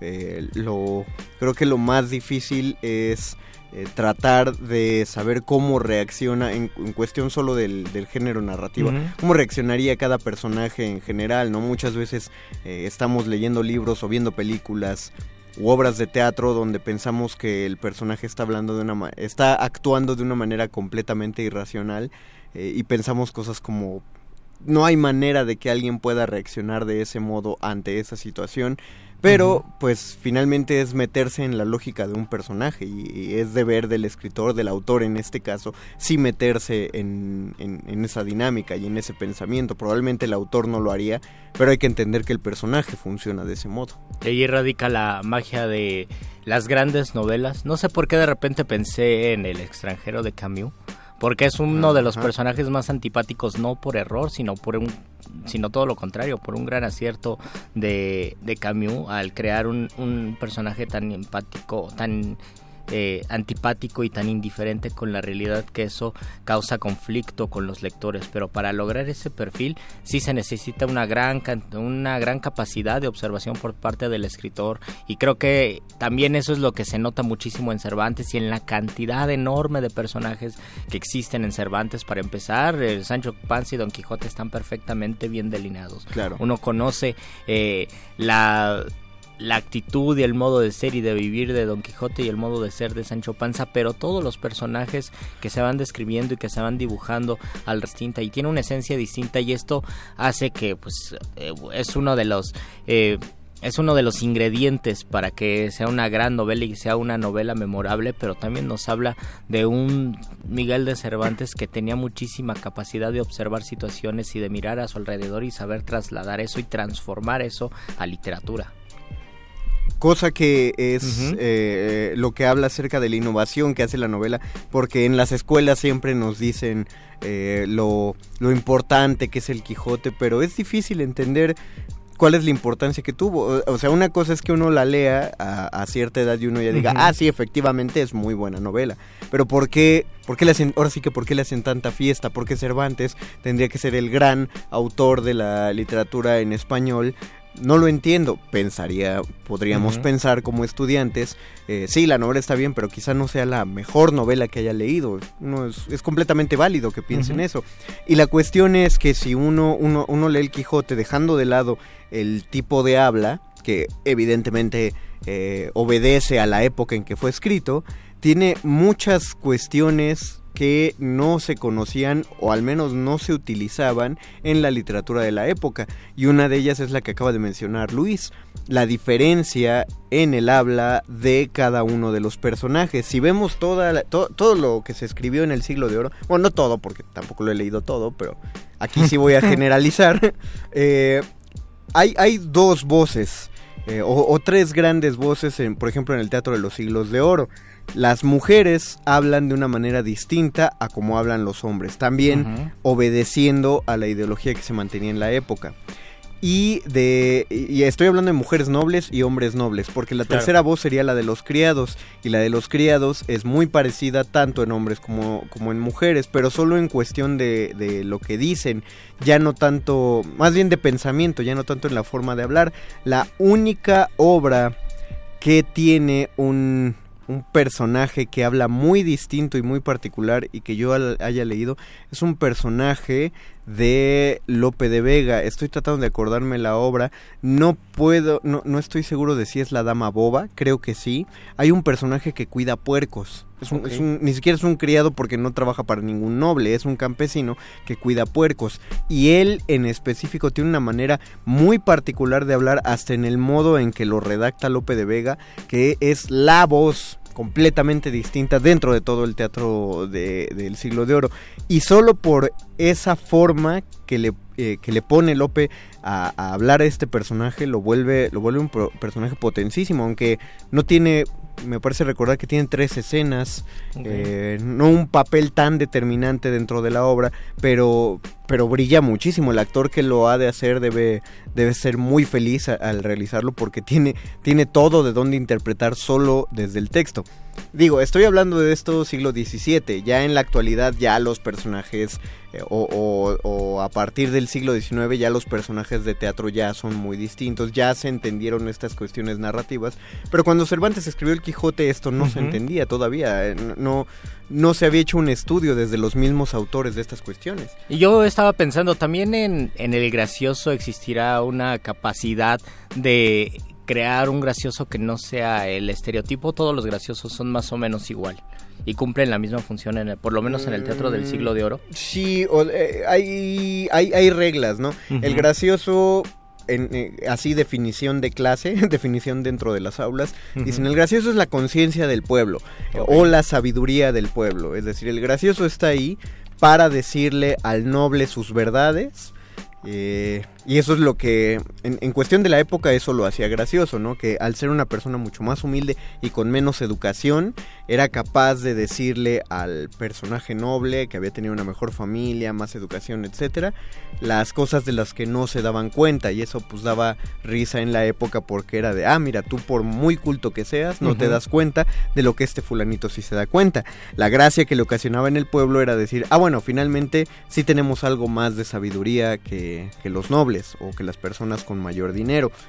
Pero es eso, e, es como un rasgo del carácter y que se repite en muchos otros rasgos. Por ejemplo, el, gracioso también es avaro, es decir, busca siempre que alguien le dé dinero partiendo de su condición de pobreza, eh, es glotón, siempre hay unos más glotones que otros, por supuesto, pero siempre va, va, a estar buscando que coman en un momento adecuado. Creo que para entender muy bien este pensamiento, la vida del buscón Don Pablos, que es prácticamente el mundo desde el punto de vista del gracioso, eh, lo explica mejor. Pero fuera de eso, lo que cambian son los nombres de los personajes. Todos los graciosos en ese punto se parecen. Creo que un gracioso distinto en el Teatro de los Siglos de Oro, digo, ya no se puede hacer porque ya no estamos en el siglo de oro, pero un gracioso distinto sería un gracioso tonto que no tiene nada de nada de sabiduría. Eh, eso, eso sí es un ejemplo muy raro de, encontrar. Que vendría a ser como el loco del pueblo o algo así. Eh, la cosa con el loco del pueblo es que también tiene la cuestión de, justo como los locos del pueblo de, ahora que vemos en las calles, es muy loco, está fuera de nuestras leyes sociales, pero guarda una gran sabiduría. Lo ideal, o más bien para tratar de salir de esto, sería qué tal si inventamos un loco que aparte nos caiga mal. O sea, un loco que exprese una sabiduría que no es sabia, que tenga ideas que no son buenas ideas, que trate de decir verdades que ni siquiera son tan ciertas. Eh, que sería básicamente un quejumbroso de Facebook en la actualidad. pero... Todos de vez en cuando somos el loco del pueblo. Ah, exacto, pero el loco que cae mal, no el loco del pueblo que, que, dice alguna verdad. Eh, ese, ese creo que fue el que no se escribió o no se redactó en el siglo de oro. El loco, eh, eh, el loco del pueblo que era un insensato, casi siempre era la figura de mayor poder antes de llegar al rey. Los reyes siempre fueron sabios, cometían errores pequeños, pero se daban, o errores grandes, pero se daban cuenta de ellos a tiempo, como el padre de Segismundo. Eh, pero cuando salía un, comendador, por ejemplo, un, consejero del rey, eh, un alcalde, eh, todos estos personajes sí cometían más, más errores porque eran planteados como villanos, intentaban que te cayeran mal, pero no, no había un, un personaje. ¿Sabes? Poniendo un ejemplo para, para darme a entender con esto. ¿Te acuerdas de la... ¿Viste la película de Moana? Sí, sí la vi. Ok, en, en todas las películas de Disney, el gracioso es un animalito. Sí. Que habla o no habla. Por eso qué horrible que vayan a quitar al dragoncito en la película de Mulan. A Mushu. Y también al grillo, que, era otro gracioso. Y que el grillo parece ser a momentos más inteligente que Mushu, ¿no? En Mulan. En Moana hay un gracioso que no hace nada de, que no funciona como todos los demás, que es un gallo. Ah, eh, claro. Moana tiene una Moana tiene una mascota puerquito que se la pasa cuidando a ese gallo y ese gallo de hecho solo complica más la trama, pero es entrañable y es muy divertido. Ese sería el gracioso distinto, el que rompe la, regla y que habría que experimentar con él o, hubieran experimentado con él, porque eso es un cambio de voz, eso es un cambio y tal vez sea la evolución de la ardilla de la era de hielo que nunca puede ah, encontrar su nuez, que a mí me desespera y me cae súper mal. Exacto, la cosa es que la ardilla cae mal. Ajá. Es, el, el gallo no cae mal. El gallo no cae mal, la ardilla, Scrat, siempre, siempre cae mal. Por eso nos da mucha risa cuando le explota el volcán o destruye el iceberg o le cae algo encima porque nos cae tan mal, interrumpe todo y es tan terca que queremos que la castiguen por su terquedad. Entonces cuando se le escapa la nuez decimos, ah, qué bueno, ah, qué bruta, ah, qué tonta por, por insistir. Queremos que la castiguen, nos cae mal y la risa radica en, en que reciba su castigo, Scrat, no así el gallito de Moana. Y quizás teniendo todos estos elementos y toda esta conciencia crítica, yo me imagino que por lo menos en los narradores del siglo XX, los narradores actuales, deben tener muchísimo más cuidado o se tienen muchísimo más herramientas al momento de escribir y al momento de plantear un personaje y se puede jugar desde diferentes perspectivas y diferentes ópticas para eh, presentar un personaje. Esto, bueno, yo creo que siempre la literatura o la narrativa por lo menos consiste en delinear y saber definir los personajes perfectamente y hace hace un momento pensé en el guardalú en el guardagujas de Juan José Arreola que creo que es un personaje tan delineado que uno no sabe, o por lo menos en mi lectura, no se sabe si la, la, trama de, del cuento de Juan José Arreola consiste en una realidad alterna que de repente coincide con la realidad de la persona que está esperando el tren, o más bien es un personaje tan particular, es un personaje tan alejado de la realidad que está planteando otro mundo, pero nunca existió ese mundo. Simplemente es un personaje tan bien definido que está planteando ese otro mundo. Mira, ahora que estamos hablando justo de construcción de voces y de transformaciones, eh, diste con un buen clavo. Eh, ya, ya hemos pasado por la palestra aquí a Reola eh, y para, o sea, por las últimas acusaciones que se han hecho. Que por cierto, nota al pie, Minotauromaquia Minotauro uh así se llama, que esta novela que habla justamente de las de, las acusaciones que se hacen contra Reola, que eh, prácticamente eh, cortó la carrera de una escritora justamente por no ceder a ciertas insinuaciones. Está disponible en la colección Vindictas en oh. Libros UNAM creo que es el segundo libro de la colección, hay cinco libros, pero bueno, ya, está disponible y es más fácil acceder a ella. Pero antes de, decir lo que, lo que iba a decir acerca de la transformación de Arreola, creo que sería un buen momento para hacer una pausa. Vamos a transformar estas voces en canciones y regresamos al muerde lenguas de letras, taquitos y transformaciones. Muerde lenguas. Muerde lenguas. Muerde, muerde lenguas. Esta es mi vida. Necesita orden. Estoy en un desorden que no me deja Esta es mi vida, necesita orden. Estoy en un desorden que no me deja vivir. Pensaba que hacía bien las cosas, pero estaba sumergido con violentas esposas. Atrapado en el fondo con una roca. Y sin embargo, aprendí a respirar en el fondo de aquel abismo hasta sin abrir la boca. Si este fue su día, pues como toque así toca. Vuelvo ya puesto y que no sean bronas. Romperé la vara con la que mides mi sombra. Mi mundo es energía un transbordador por medio de esta melodía. Mala mía, grosería, merece más que una zapateada. En agua con fuego le agregué canela para dejar de pensar en lo que ya no debo. Voy por más dinero y quemaré tus negativas. Con una calza de mis ahorros, claro que te borraría. que superé, las marcas en mi piel son los recuerdos de un pasado al que no volveré. Si pudiera volver, lo volvería aunque me retorciera el alma si evolucioné. La flor que deshojé, bosques que marchité Fue necesario pasar que no lo vuelvo a hacer. Quisiera tener el tiempo para estas sabandijas. Siete de la mañana ya me comí unas quesadillas Y estoy bien arregladito, listo para hacer guita Y si necesita algo, créalo con hijitos. Tengo el coche bien limpio y unas gafas lamparitas. Sigo en algunas mierdas de mis canciones viejitas. Yo soy la evolución del rap que da más que papita Y he bien fuerte cuando llegó la sequía. Pumpa miñero por ser solo muelitas, porque hablará de 20 ni verse dejaría. Tengo el kill buen puesto y un corazón que moriría, no por estar borracho, ganando de lo quizá. Cambié mi mente, para siempre es mejor llegar a tiempo a esperar a que lo peguen. El gueto es dinero, ya no gane más de débil, ni de humildad porque parece que no puede.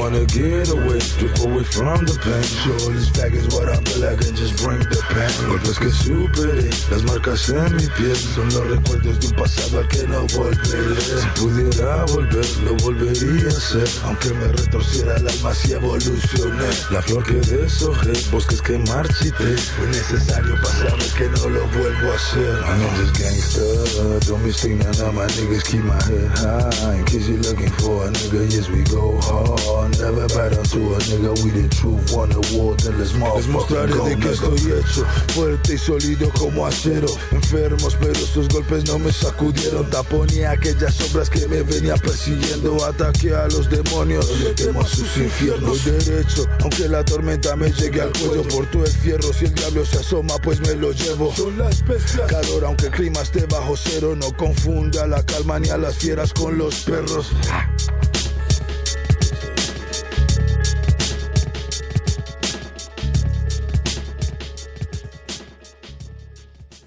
Muerde lenguas.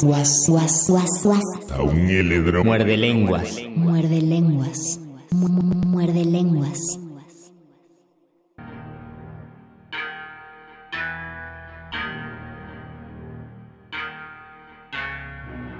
Muerde lenguas.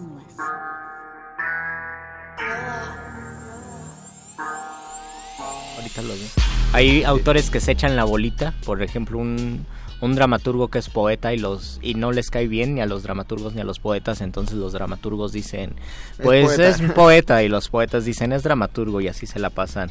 Estas son de las transformaciones que estamos hablando en este Muerde Lenguas de miércoles y ya son las diez y media de la noche, así que voy a leer algunos comentarios. ¿Hay comentarios? Ah, Alguno debería preguntarnos de, de la transformación que a mí más me entusiasma y eso que soy de literatura, que son la, la transformación del lenguaje. Porque ahorita dije leer y dije ahorita y no dije ahorita ni leer. Es la transformación del lenguaje y es la evidencia de que todo lenguaje está vivo y se transforma. Eh, nos dice Diana Janet. Hola chicos, hola Diana. Carolina Pacha González. Los disfrutaré más desde mi casa que en el transporte al, o en la oficina. Saludos, muchas gracias. Por eso lo cambiamos de horario. Luis Flores, saludos queridos muerde lengua, saludos. Tom Kings Pavo, es un placer escucharlos. Gracias por cultivarme en cada programa. Maestro. De nada, Hanna Baladé, saludos, saludos para ti. Y Edgar nos dice, hola chavos. Aunque solo se valga decir feliz año nuevo en enero, como ya no les dije en enero, de todas maneras les digo feliz año nuevo, feliz año nuevo para ti. Si los años duraran nueve meses estaría perfecto.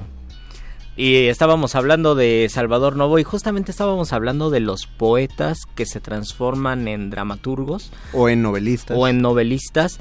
Y también, eh, porque ahora, ahora en la, especialización de literatura se habla mucho sobre la, hemos hablado sobre la poesía y la incapacidad del poeta de plantearlo en un poema y que por eso pa, que el siguiente paso para un verdadero poeta según aunque yo no sé si sea verdad para un verdadero poeta es pasarlo a, pasarlo a la obra de teatro, presentarlo con personajes y ah, esa problemática que existe en el texto poético, subirle como una rayita más y esa rayita más hace que se convierta en obra de teatro.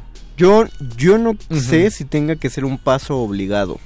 Porque creo que son dos idiomas, bueno, dos lenguajes muy distintos y dos formas de expresarse muy, muy, muy, o sea, diametralmente opuestas la poesía y la dramaturgia yo no creo que un poeta para trascender adecuadamente tenga que hacer una transformación al teatro eh, y creo que un dramaturgo debe apelar a la poesía para potenciar su texto, pero de ahí a que deban cruzar exitosamente hacia el otro género, eh, al menos he visto que los ejemplos que existen son, son bastante lamentables. Eh, la obra de, de Octavio Paz, La hija de Rapacini, es muy mala eh, eh, y mala me refiero a aburrida, por oh. ejemplo.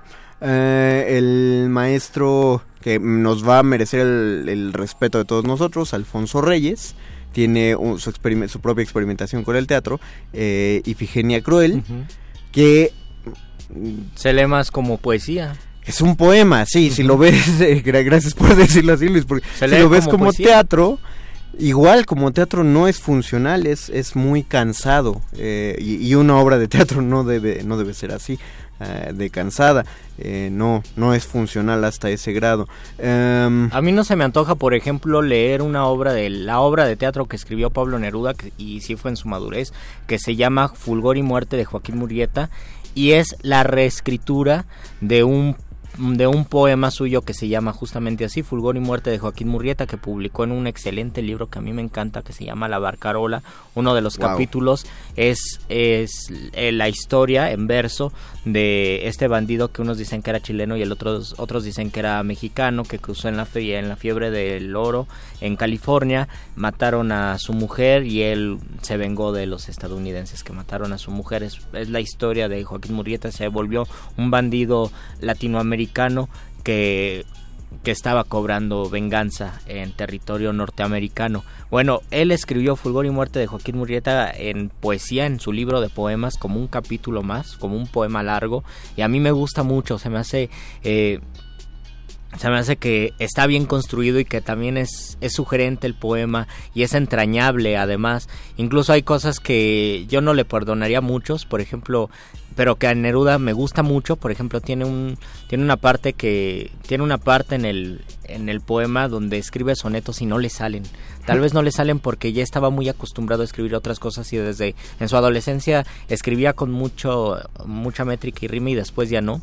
Entonces ahí tiene algunos intentos de soneto y le pone casi soneto porque al final se le van algunas palabras, se le van algunas rimas, pero es un buen poema. Después no me acuerdo qué persona o qué escritor le dijo, deberías escribirlo en obra de teatro y él al año siguiente lo publicó como una obra de teatro agregándole más eh, capítulos, eh, poniéndole más diálogos y a mí la verdad no me interesa o no me llama tanto la atención. Y tendríamos que pensar también en Lorca, pero Lorca no creo que sea un poeta que se volvió dramaturgo, aunque me imagino que empezó escribiendo poesía, sí es un sí es un dramaturgo y es un poeta que a la par desarrolló su trabajo como dramaturgo y su trabajo como poeta, ¿no? Sí, si quiero hacer la pregunta a los escuchas allá afuera, ¿qué consideran más a Lorca, un poeta o un dramaturgo? Aquí nos dice nos dice Fren Flores, yo creo que todo lo que tocaba García Lorca lo volvía poesía. Eso es verdad, también. Salvador Dalí fue tocado por Lorca. Salvador Dalí es poesía. Yes. Mira, y tocó a dos Salvadores, tocó a Salvador Dalí y tocó a Salvador Novo. ¿Lorca? Salvador, sí, Lorca conoció a Salvador Novo en Argentina y, tuvieron una aventura. También lo tocó como sabemos que se toca. No sé si lo tocó, ya, ya lo había comentado alguna vez en el prólogo de Purroa que es de Salvador Novo. Eh, él cuenta, bueno, ya es un Salvador Novo de sus últimos años. Él cuenta que en su juventud en Argentina conoció a García Lorca, que era unos siete años mayor que él, y eh, Salvador Novo ya era un ya era un gran cronista, era un poeta o era un intelectual reconocido por el círculo de contemporáneos de sus compañeros Javier Villurrutia, eh, Jaime Torres Bodet, etcétera. Era un autor reconocido, era un autor que tenía injerencia en el campo cultural mexicano y comenzaba a escribir sus, gran, sus grandes crónicas de la Ciudad de México y era una persona completamente enamorada de la Ciudad de México. Eh, cuando llega a Argentina, eh, Salvador Novo coincide con Federico García Lorca que estaba presentando en Argentina Bodas de Sangre o Yerma, creo que las dos, eh, con, su, con su equipo de teatro. Allí se conocieron y Novo le, le, regaló un tomo de poemas, de unos poemas que estaba trabajando que iba a publicar en un libro y Lorca que le gustaba eh, le gustaba la poesía, le gustaba el teatro y también le gustaba dibujar y en algunas de las ediciones se encuentran los dibujitos de Lorca, incluso hasta tuvo una exposición, así como Mon Laferte ahora tiene la suya, Lorca lo había hecho mucho antes. Eh, el Lorca dibujó dos eh, dos, hizo dos dibujos para Novo y en la noche se los fue, y esto lo cuenta Novo, se los fue a dar a, su hotel, tocó la puerta de su hotel, le abrió Salvador Novo y le dio los, le dio los dibujos. No cuenta más Salvador Novo, eh, no se sabe, eh, uno tendría que pensar qué pasó allí, no, uno creo que es como, ah, pues ahí están los dibujos, gracias, ahí nos vemos luego, nos vemos. Lo que sí es verdad, y esto lo supe apenas por una entrevista que me hizo María Ángeles Comesaña, que le mando muchos saludos. Saludos eh, a todos en el compás de la letra. Saludos a todos del compás de la letra. leímos una carta de Lorca que le escribió a Novo, porque Lorca le dijo a Novo, cuando vengas a México, no, que Novo le dijo a Lorca, cuando vengas a México, porque Lorca iba a venir a México, cuando vengas a México yo te voy a pasear por la ciudad. Y eso era lo mejor que le podría pasar, no solo a Lorca, a cualquier... Eh, a cualquier peatón, a cualquier mexicano de ese tiempo, eh, una visita guiada eh, con, con, Salvador Novo es una gran visita guiada a la Ciudad de México. Le dijo, yo te voy a pasear en la Ciudad de México y le escribió una carta. Y es una carta de amor hermosísima que Novo le escribió a Lorca y le dice, la casa de mi tía es pequeña y está fea, pero es tuya, la casa de mi mamá es grande y es amplia y es también tuya. Cuando vengas puedes quedarte en la que quieras, yo te voy a dar casa, yo te voy a dar todo, solamente quiero que vengas. Es una carta muy bella de amor que yo creo que ahora es muy complicado escribir cartas de amor porque pues ya existe el Face y el WhatsApp. ¿Cuántos todavía escriben cartas de amor? ¿Cuántos todos todavía escriben cartas de amor? Y ya, después de Lorca fue asesinado y ya, no, no pasó a más. Todo esto lo decíamos por las transformaciones de la poesía al teatro. Ok, eh, yo, yo, iba a comentar acerca de las transformaciones de de... Ah, ¿quieres leer otros comentarios? Veo que ya los tienes ahí. ahí aquí tengo saludos desde Tres Marías, Inés, gracias. Emiliano Tres Marías. Preciado, Lope de Vega, Marta Elena, hola muerde lenguas, este horario me gusta más, ya déjenlo así. Ah, no nos tientes, Edgar Chávez. Mm, por lo menos no sé de dos que se dedicaban a una cosa y les dio tentación después por la poesía. Por lo menos sé de dos que se dedicaban a una cosa y les dio tentación por la poesía. Juan María Alponte, periodista, y Yosulanda, filósofo. Es verdad, Yosulanda escribió, tiene poemas y tiene un libro interesante de poesía que se llama Treno para la mujer que se fue con el tiempo, que es una elegía a su esposa. Es un libro publicado en 2006, yo lo tengo y es un buen, es un largo poema eh, de la muerte y, me gustan. Es, tengo que aceptarlo, es un escritor bastante seco para a mi parecer, pero es un es un poema bueno y tiene una poética publicada en el Fondo de Cultura Económica que se llama así Poética, pero es más bien un tratado filosófico sobre la poesía y es muy complicado, es muy complejo de leer. Yo en, el, en la facultad lo tuve, tuve que leer algunos capítulos para una materia y después para escribir mi tesis lo leí y sí me costó muchísimo trabajo. Pero bueno, si alguien estudia filosofía, yo creo que para entrar a la poesía podría ser una muy buena opción la poética de Yosulanda. Y Emiliano Canseco dice, Arreola comenzó como actor y después pasó pasó a la prosa poética y al poema en prosa. Estas dos eh, distinciones que muchos a veces las ven como una sola cosa, la prosa poética y la poesía en prosa. No es, no, no es lo mismo. Y no es lo mismo. Em, si nos aventamos justamente a las narrativas, voy a decir breves, por más largas que puedan ser algunas de las narrativas de, de Arreola, pero bueno, están Creo que la única que podemos considerar larga, larga, larga es La Feria, su, la única novela que escribió. Todo lo demás eh, entra en el género de la brevedad. Eh, hay transformaciones, ya no digamos de los personajes, porque los personajes también son todos parecidos, porque todos viven en este mundo onírico y extraño de Arreola. Pero sí hay una transformación en el lenguaje según el objetivo que se quiere cumplir en cada uno de los textos. El bestiario es todo igual, pero porque es como si escucháramos la única voz de un mismo eh, biólogo, no sé, eh, de un biólogo poeta. De un biólogo que se arrepintió y se metió a estudiar literatura. Exactamente, y que nos hace unas descripciones preciosas, bellísimas de cada uno de, lo, de los animales. Y que muchos conocimos desde la primaria porque aparecían en el libro de texto. algunos, efectivamente. Pero otro, otro lenguaje muy distinto es, por ejemplo, el de un cuento llamado Plastisex, eh, mm. que es, está escrito en un anuncio. ¿Qué género sería ese, no? Porque sabemos que lo, epistolar está escrito como si fuera una carta.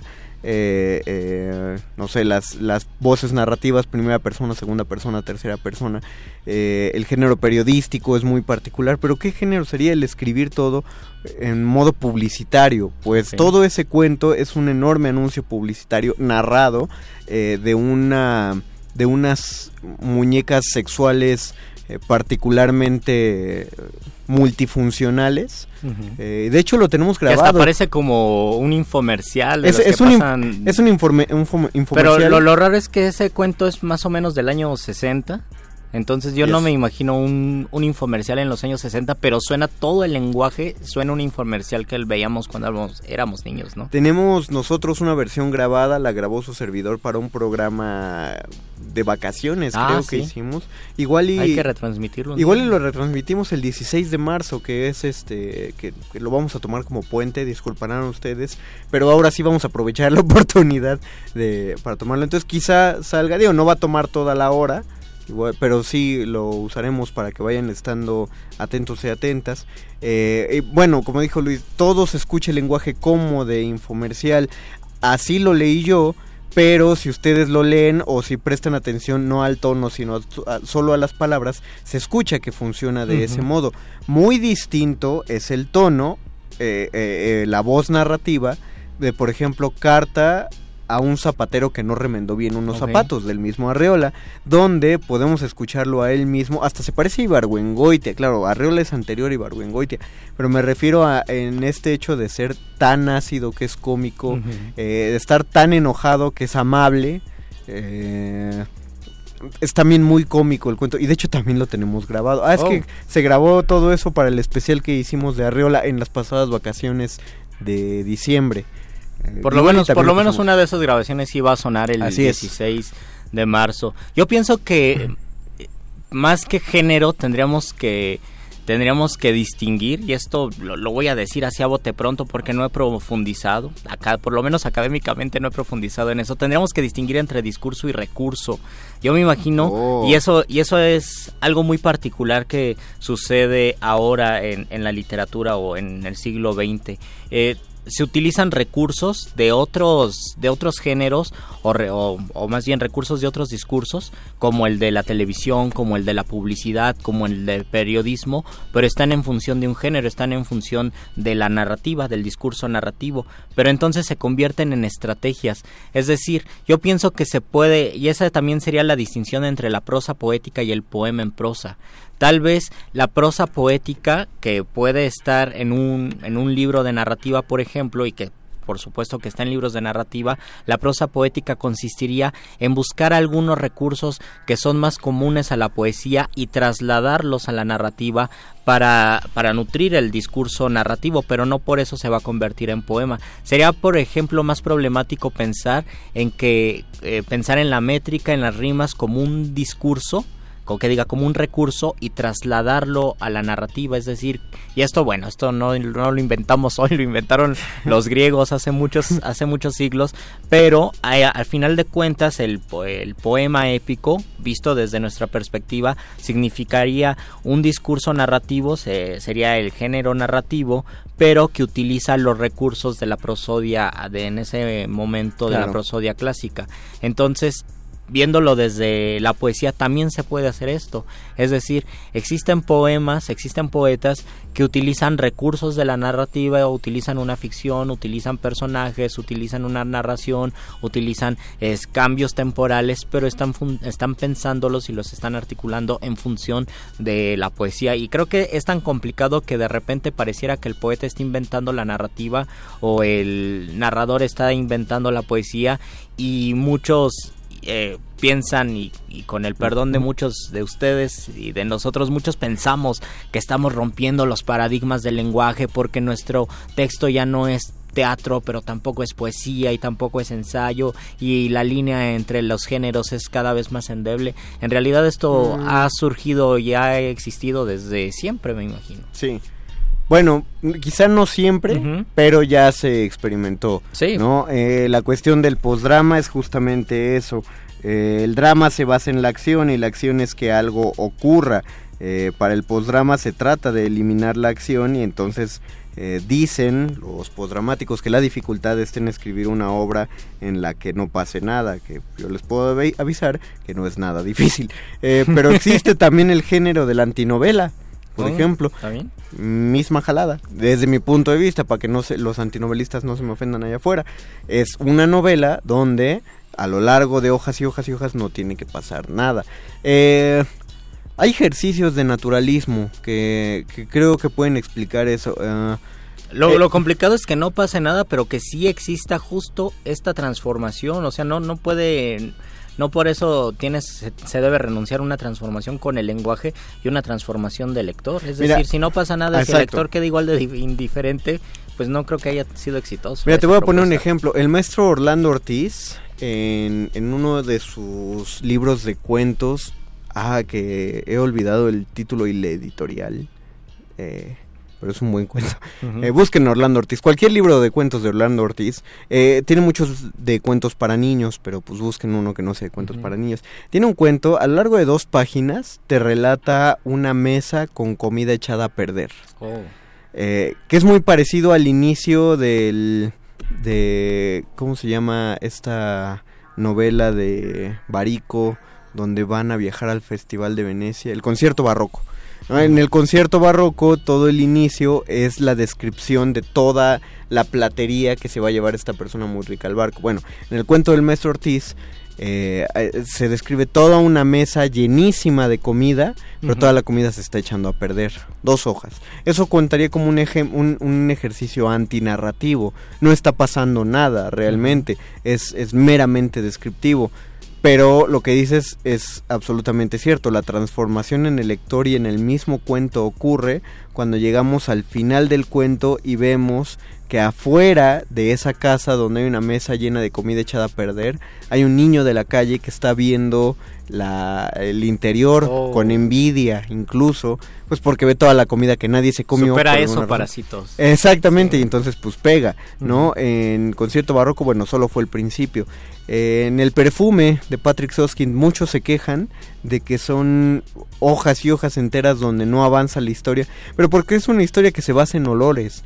Y, y el, el gran experimento de Soskin fue justamente meterse a una narrativa donde te dé a entender a qué olía ese, ese París eh, medieval tan apestoso y, y- y cómo se transformaba con los, con los perfumes.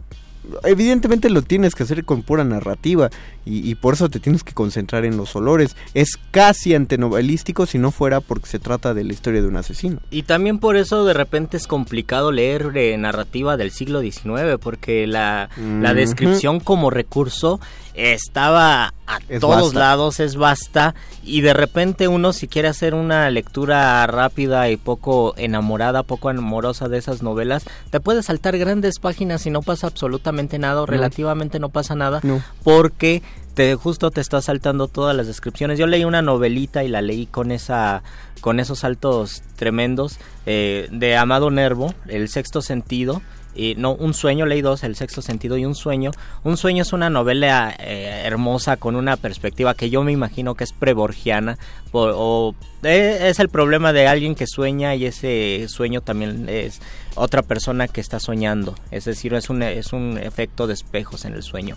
Es un rey que un rey de la modernidad que sueña estar en el siglo XVI y que es, eh, es orfebre y es una persona muy feliz porque conoce a sus conoce a sus pintores favoritos, está casado, tiene una vida tranquila, pero tiene una vida bastante amable y tiene y no tiene este este lastre de encontrarse en la realeza, de tener que mandar un castillo, sino tiene una vida bastante tranquila, pero a él le pesa porque cuando despierta dice, qué raro, estaba soñando que era un rey y estaba soñando que era un rey en... es como una reescritura de Segismundo, eh, estaba soñando que era un rey de otro tiempo y los carros eran así y empieza a hacer una, una descripción de lo que ocurre a principios del siglo XX cuando le escribió Amado Nervo. Y conforme va avanzando la trama, este, este personaje le empieza a gustar más su vida como orfebre del siglo XVI en la España del siglo XVI o XVII, conoce al rey, es del XVII porque conoce al rey Felipe, conoce a, me parece que conoce a Goya, Goya era español, ¿verdad? Sí. Cono- Sí, sí, sí. Conoce a Goya, conoce a otros pintores italianos, le gusta mucho cómo vive, le gusta mucho cómo convive y por supuesto está muy enamorado de, porque es post romántico, está sumamente enamorado de su mujer y de pronto tiene sueño y se da cuenta de que en realidad ese fue el sueño y que al día siguiente va a despertar en su vida de rey. Entonces cuando despierta en su vida de rey, pues para él ya es una pesadilla, es una pesadilla real porque se perdió de todo lo que había soñado que era la vida tranquila y la vida sencilla. Esa novela, esa trama que, eh, que la planteo en un minuto, es una novela de muchísimas páginas porque las descripciones de Amado Nervo son larguísimas, son vastas, vastas y casi la mayoría de los capítulos están nutridas de esas descripciones que pues si lo vemos desde la crítica moderna podríamos decir, ah, entonces es una antinovela porque no hay mucha No, narración, no, en eh, realidad son descripciones. Sí, o sea, eso lo puse como un ejemplo de cómo podría parecer que es la antinovela. Eh, pero bueno, en estas descripciones, siglo XIX y que se hicieron también en el siglo XX, eran descripciones necesarias. Ahora sí que el emplazamiento, te lo tenían que describir para que supieras dónde estaba ocurriendo la acción. Y el naturalismo lo hizo un chorro, pero porque el naturalismo, eh, justamente al centrar los detalles en, en, pues en los aspectos de la biología, los aspectos naturales, pues tenía que ser muy específico, ¿no? Eh, Teresa Racán de Emil Solá describe con mucha precisión cómo, cómo es el Sena y cómo huele y cómo se ve un cadáver Oh. eh, y se, eh, aspectos muy muy especiales de los hongos, de la piel aguzanándose, etcétera, pero porque esa es el la, la onda del naturalismo, no es la forma de describir el horror de ese momento. Pero la antinovela parece ser que es toda la narrativa así. No, si podemos hablar algo de narrativa. no ¿no? está llegando a ningún no lado. tiene que llegar a ningún lado. No me parece un ejercicio interesante igual y es muy chido de escribir porque tú te diviertes mucho diciendo, ay, pero no tiene que pasar nada. Pero ya que obligues a un lector a que llegue eso ya es, otra cosa. un lector se quiera someter a tu voluntad, pues es otro pedo. Y hay que regresar al Quijote porque en el duelo de los rebaños existe una descripción como de cuatro páginas donde donde están los rebaños y Don Quijote se imagina todas las eh, todos los caballeros y todos los eh, las personas de dos siglos antes o un siglo antes que se estaban rompiendo la madre en duelos de caballerías y hace una descripción Cervantes el Quijote maravillosa de todos los personajes que había leído en las novelas. Él los está viendo a través de los rebaños y es una descripción que al final de cuentas es imaginativa dentro de la novela porque pues no existe no al final de cuentas son rebaños los que está observando el Quijote. O en los siete contratebas que podría ser una bueno a mí no me, me parece una obra un tanto este aburridona digo yo sé que está mal decirlo así es de teatro griego pero es que hay una parte que es una descripción que hay que leerlo con cierto humor porque de hecho si uno lo lee con el humor adecuado es muy interesante. Es la descripción de los siete ejércitos que van contra Tebas oh. y se describe el emblema que cada ejército lleva. O sea que si uno tiene ámbitos bélicos eh, y, ganas de plantearse en la cabeza una, una invasión estilo Señor de los Anillos ahí sí ya se torna muy interesante pero si uno lo lee desanimado, pues aguas. Y es uno de los valores del cine, ahora que mencionas El Señor de los ah, Anillos. Exactamente. Las descripciones se vuelven efectos visuales y uno está sorprendido, ¿no? Casi siempre cuando vas a ver películas de superhéroes, bueno, yo por lo menos o los que no sabemos mucho de cómics, vamos para ver cómo se rompen, eh, se agarran a madrazos muchas personas. Nos dice Edgar Chávez, cartas de amor, si mis correos electrónicos hablaran, los chats y los mensajes son la correspondencia decimonónica de nuestro siglo XD, XD. XD. Sí, yo, yo pienso que en muchos aspectos sí puede estar allí, aunque sí se pierde pues mucho de lo que era el siglo XIX. Cambia el soporte y por lo tanto también cambia la perspectiva. Y es otra de las transformaciones. La transformación tecnológica también estará transformando la manera de escribir, no la manera de escribir eh, física, es decir, ay, no, pues sí, claro, porque ahora aprendo mi lab y empiezo a escribir, hasta le dicto a Siri y ya Siri me, me escribe mi poema. No, estará transformando la estética, la percepción al momento de escribir ¿Ustedes qué opinan? Hagan equipo de tres y entréganos un ensayo para la próxima semana. que, por cierto, ¿ya hay, hay algún otro comentario ya? Ya no tenemos comentarios. Ah, bien, entonces para que nosotros nos, nos vayamos despidiendo. todavía tenemos cuatro minutotes, digo, no nos había pasado esto, pero creo que ya nos acostumbramos al formato de 50 minutos entre entrar tarde. Sí, pero obviamente si así nos lo dejan unos unos 3, 4 días. Sí, en, en, en, tres semanas. O sea, para el otro miércoles ya vamos a agarrar la onda. Bueno, aparte para el otro miércoles tenemos invitadas. Las amigas de Tejiendo Redes traen un proyecto. Eh, no son de Tejiendo Redes, pero son de las eh, chicas que están involucradas en Tejiendo Redes. Así es. Y nos van a hablar de un proyecto el próximo, el próximo miércoles pero eso ya, ya llegará a su momento.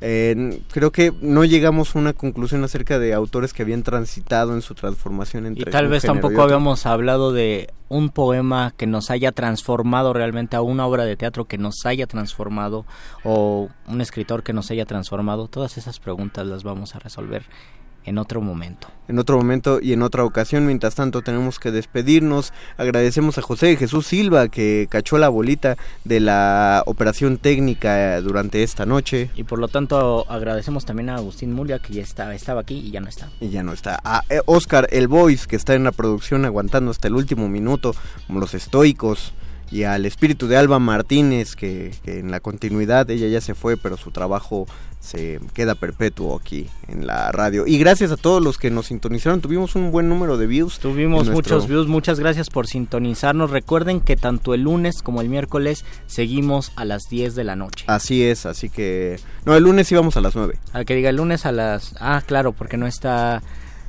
no está. Está lo del retorno a la razón. Entonces, este, ya saben, se retrasa una hora. No está manifiesta. No está manifiesto, eso es el miércoles. Eh, pero el miércoles vuelve a sonar, manifiesta a las 9 y nosotros a las 10. Mientras tanto, muchas gracias por escucharnos. Se acabó Resistencia Modulada por hoy. Mañana sintonícenos a partir de las 8 de la noche y así el resto de la semana.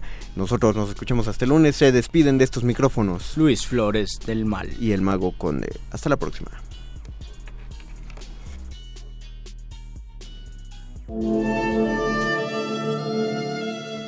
Enseñanza del día. El dinero no compra la felicidad. Pero compra libros y tacos. Y eso se le parece mucho. Medítalo. Resistencia modulada. Estimadísima audiencia, del 4 al 13 de marzo, el horario de resistencia modulada será de las 21 a las 23 horas. Esto con el motivo de alinearnos con las necesidades comunicativas de estos días y con los contenidos que son, sin lugar a dudas, necesarios en este horario y momento. Por ello, moveremos temporalmente nuestro horario para dar lugar a la siempre esperada emisión especial de El Retorno a la Razón. Repetimos, del 4 al 13 de marzo, Resistencia Modulada se transmitirá de las 21 a las 23 horas. Lamentamos las molestias que esto no le ocasiona. Radio UNAM. Experiencia sonora.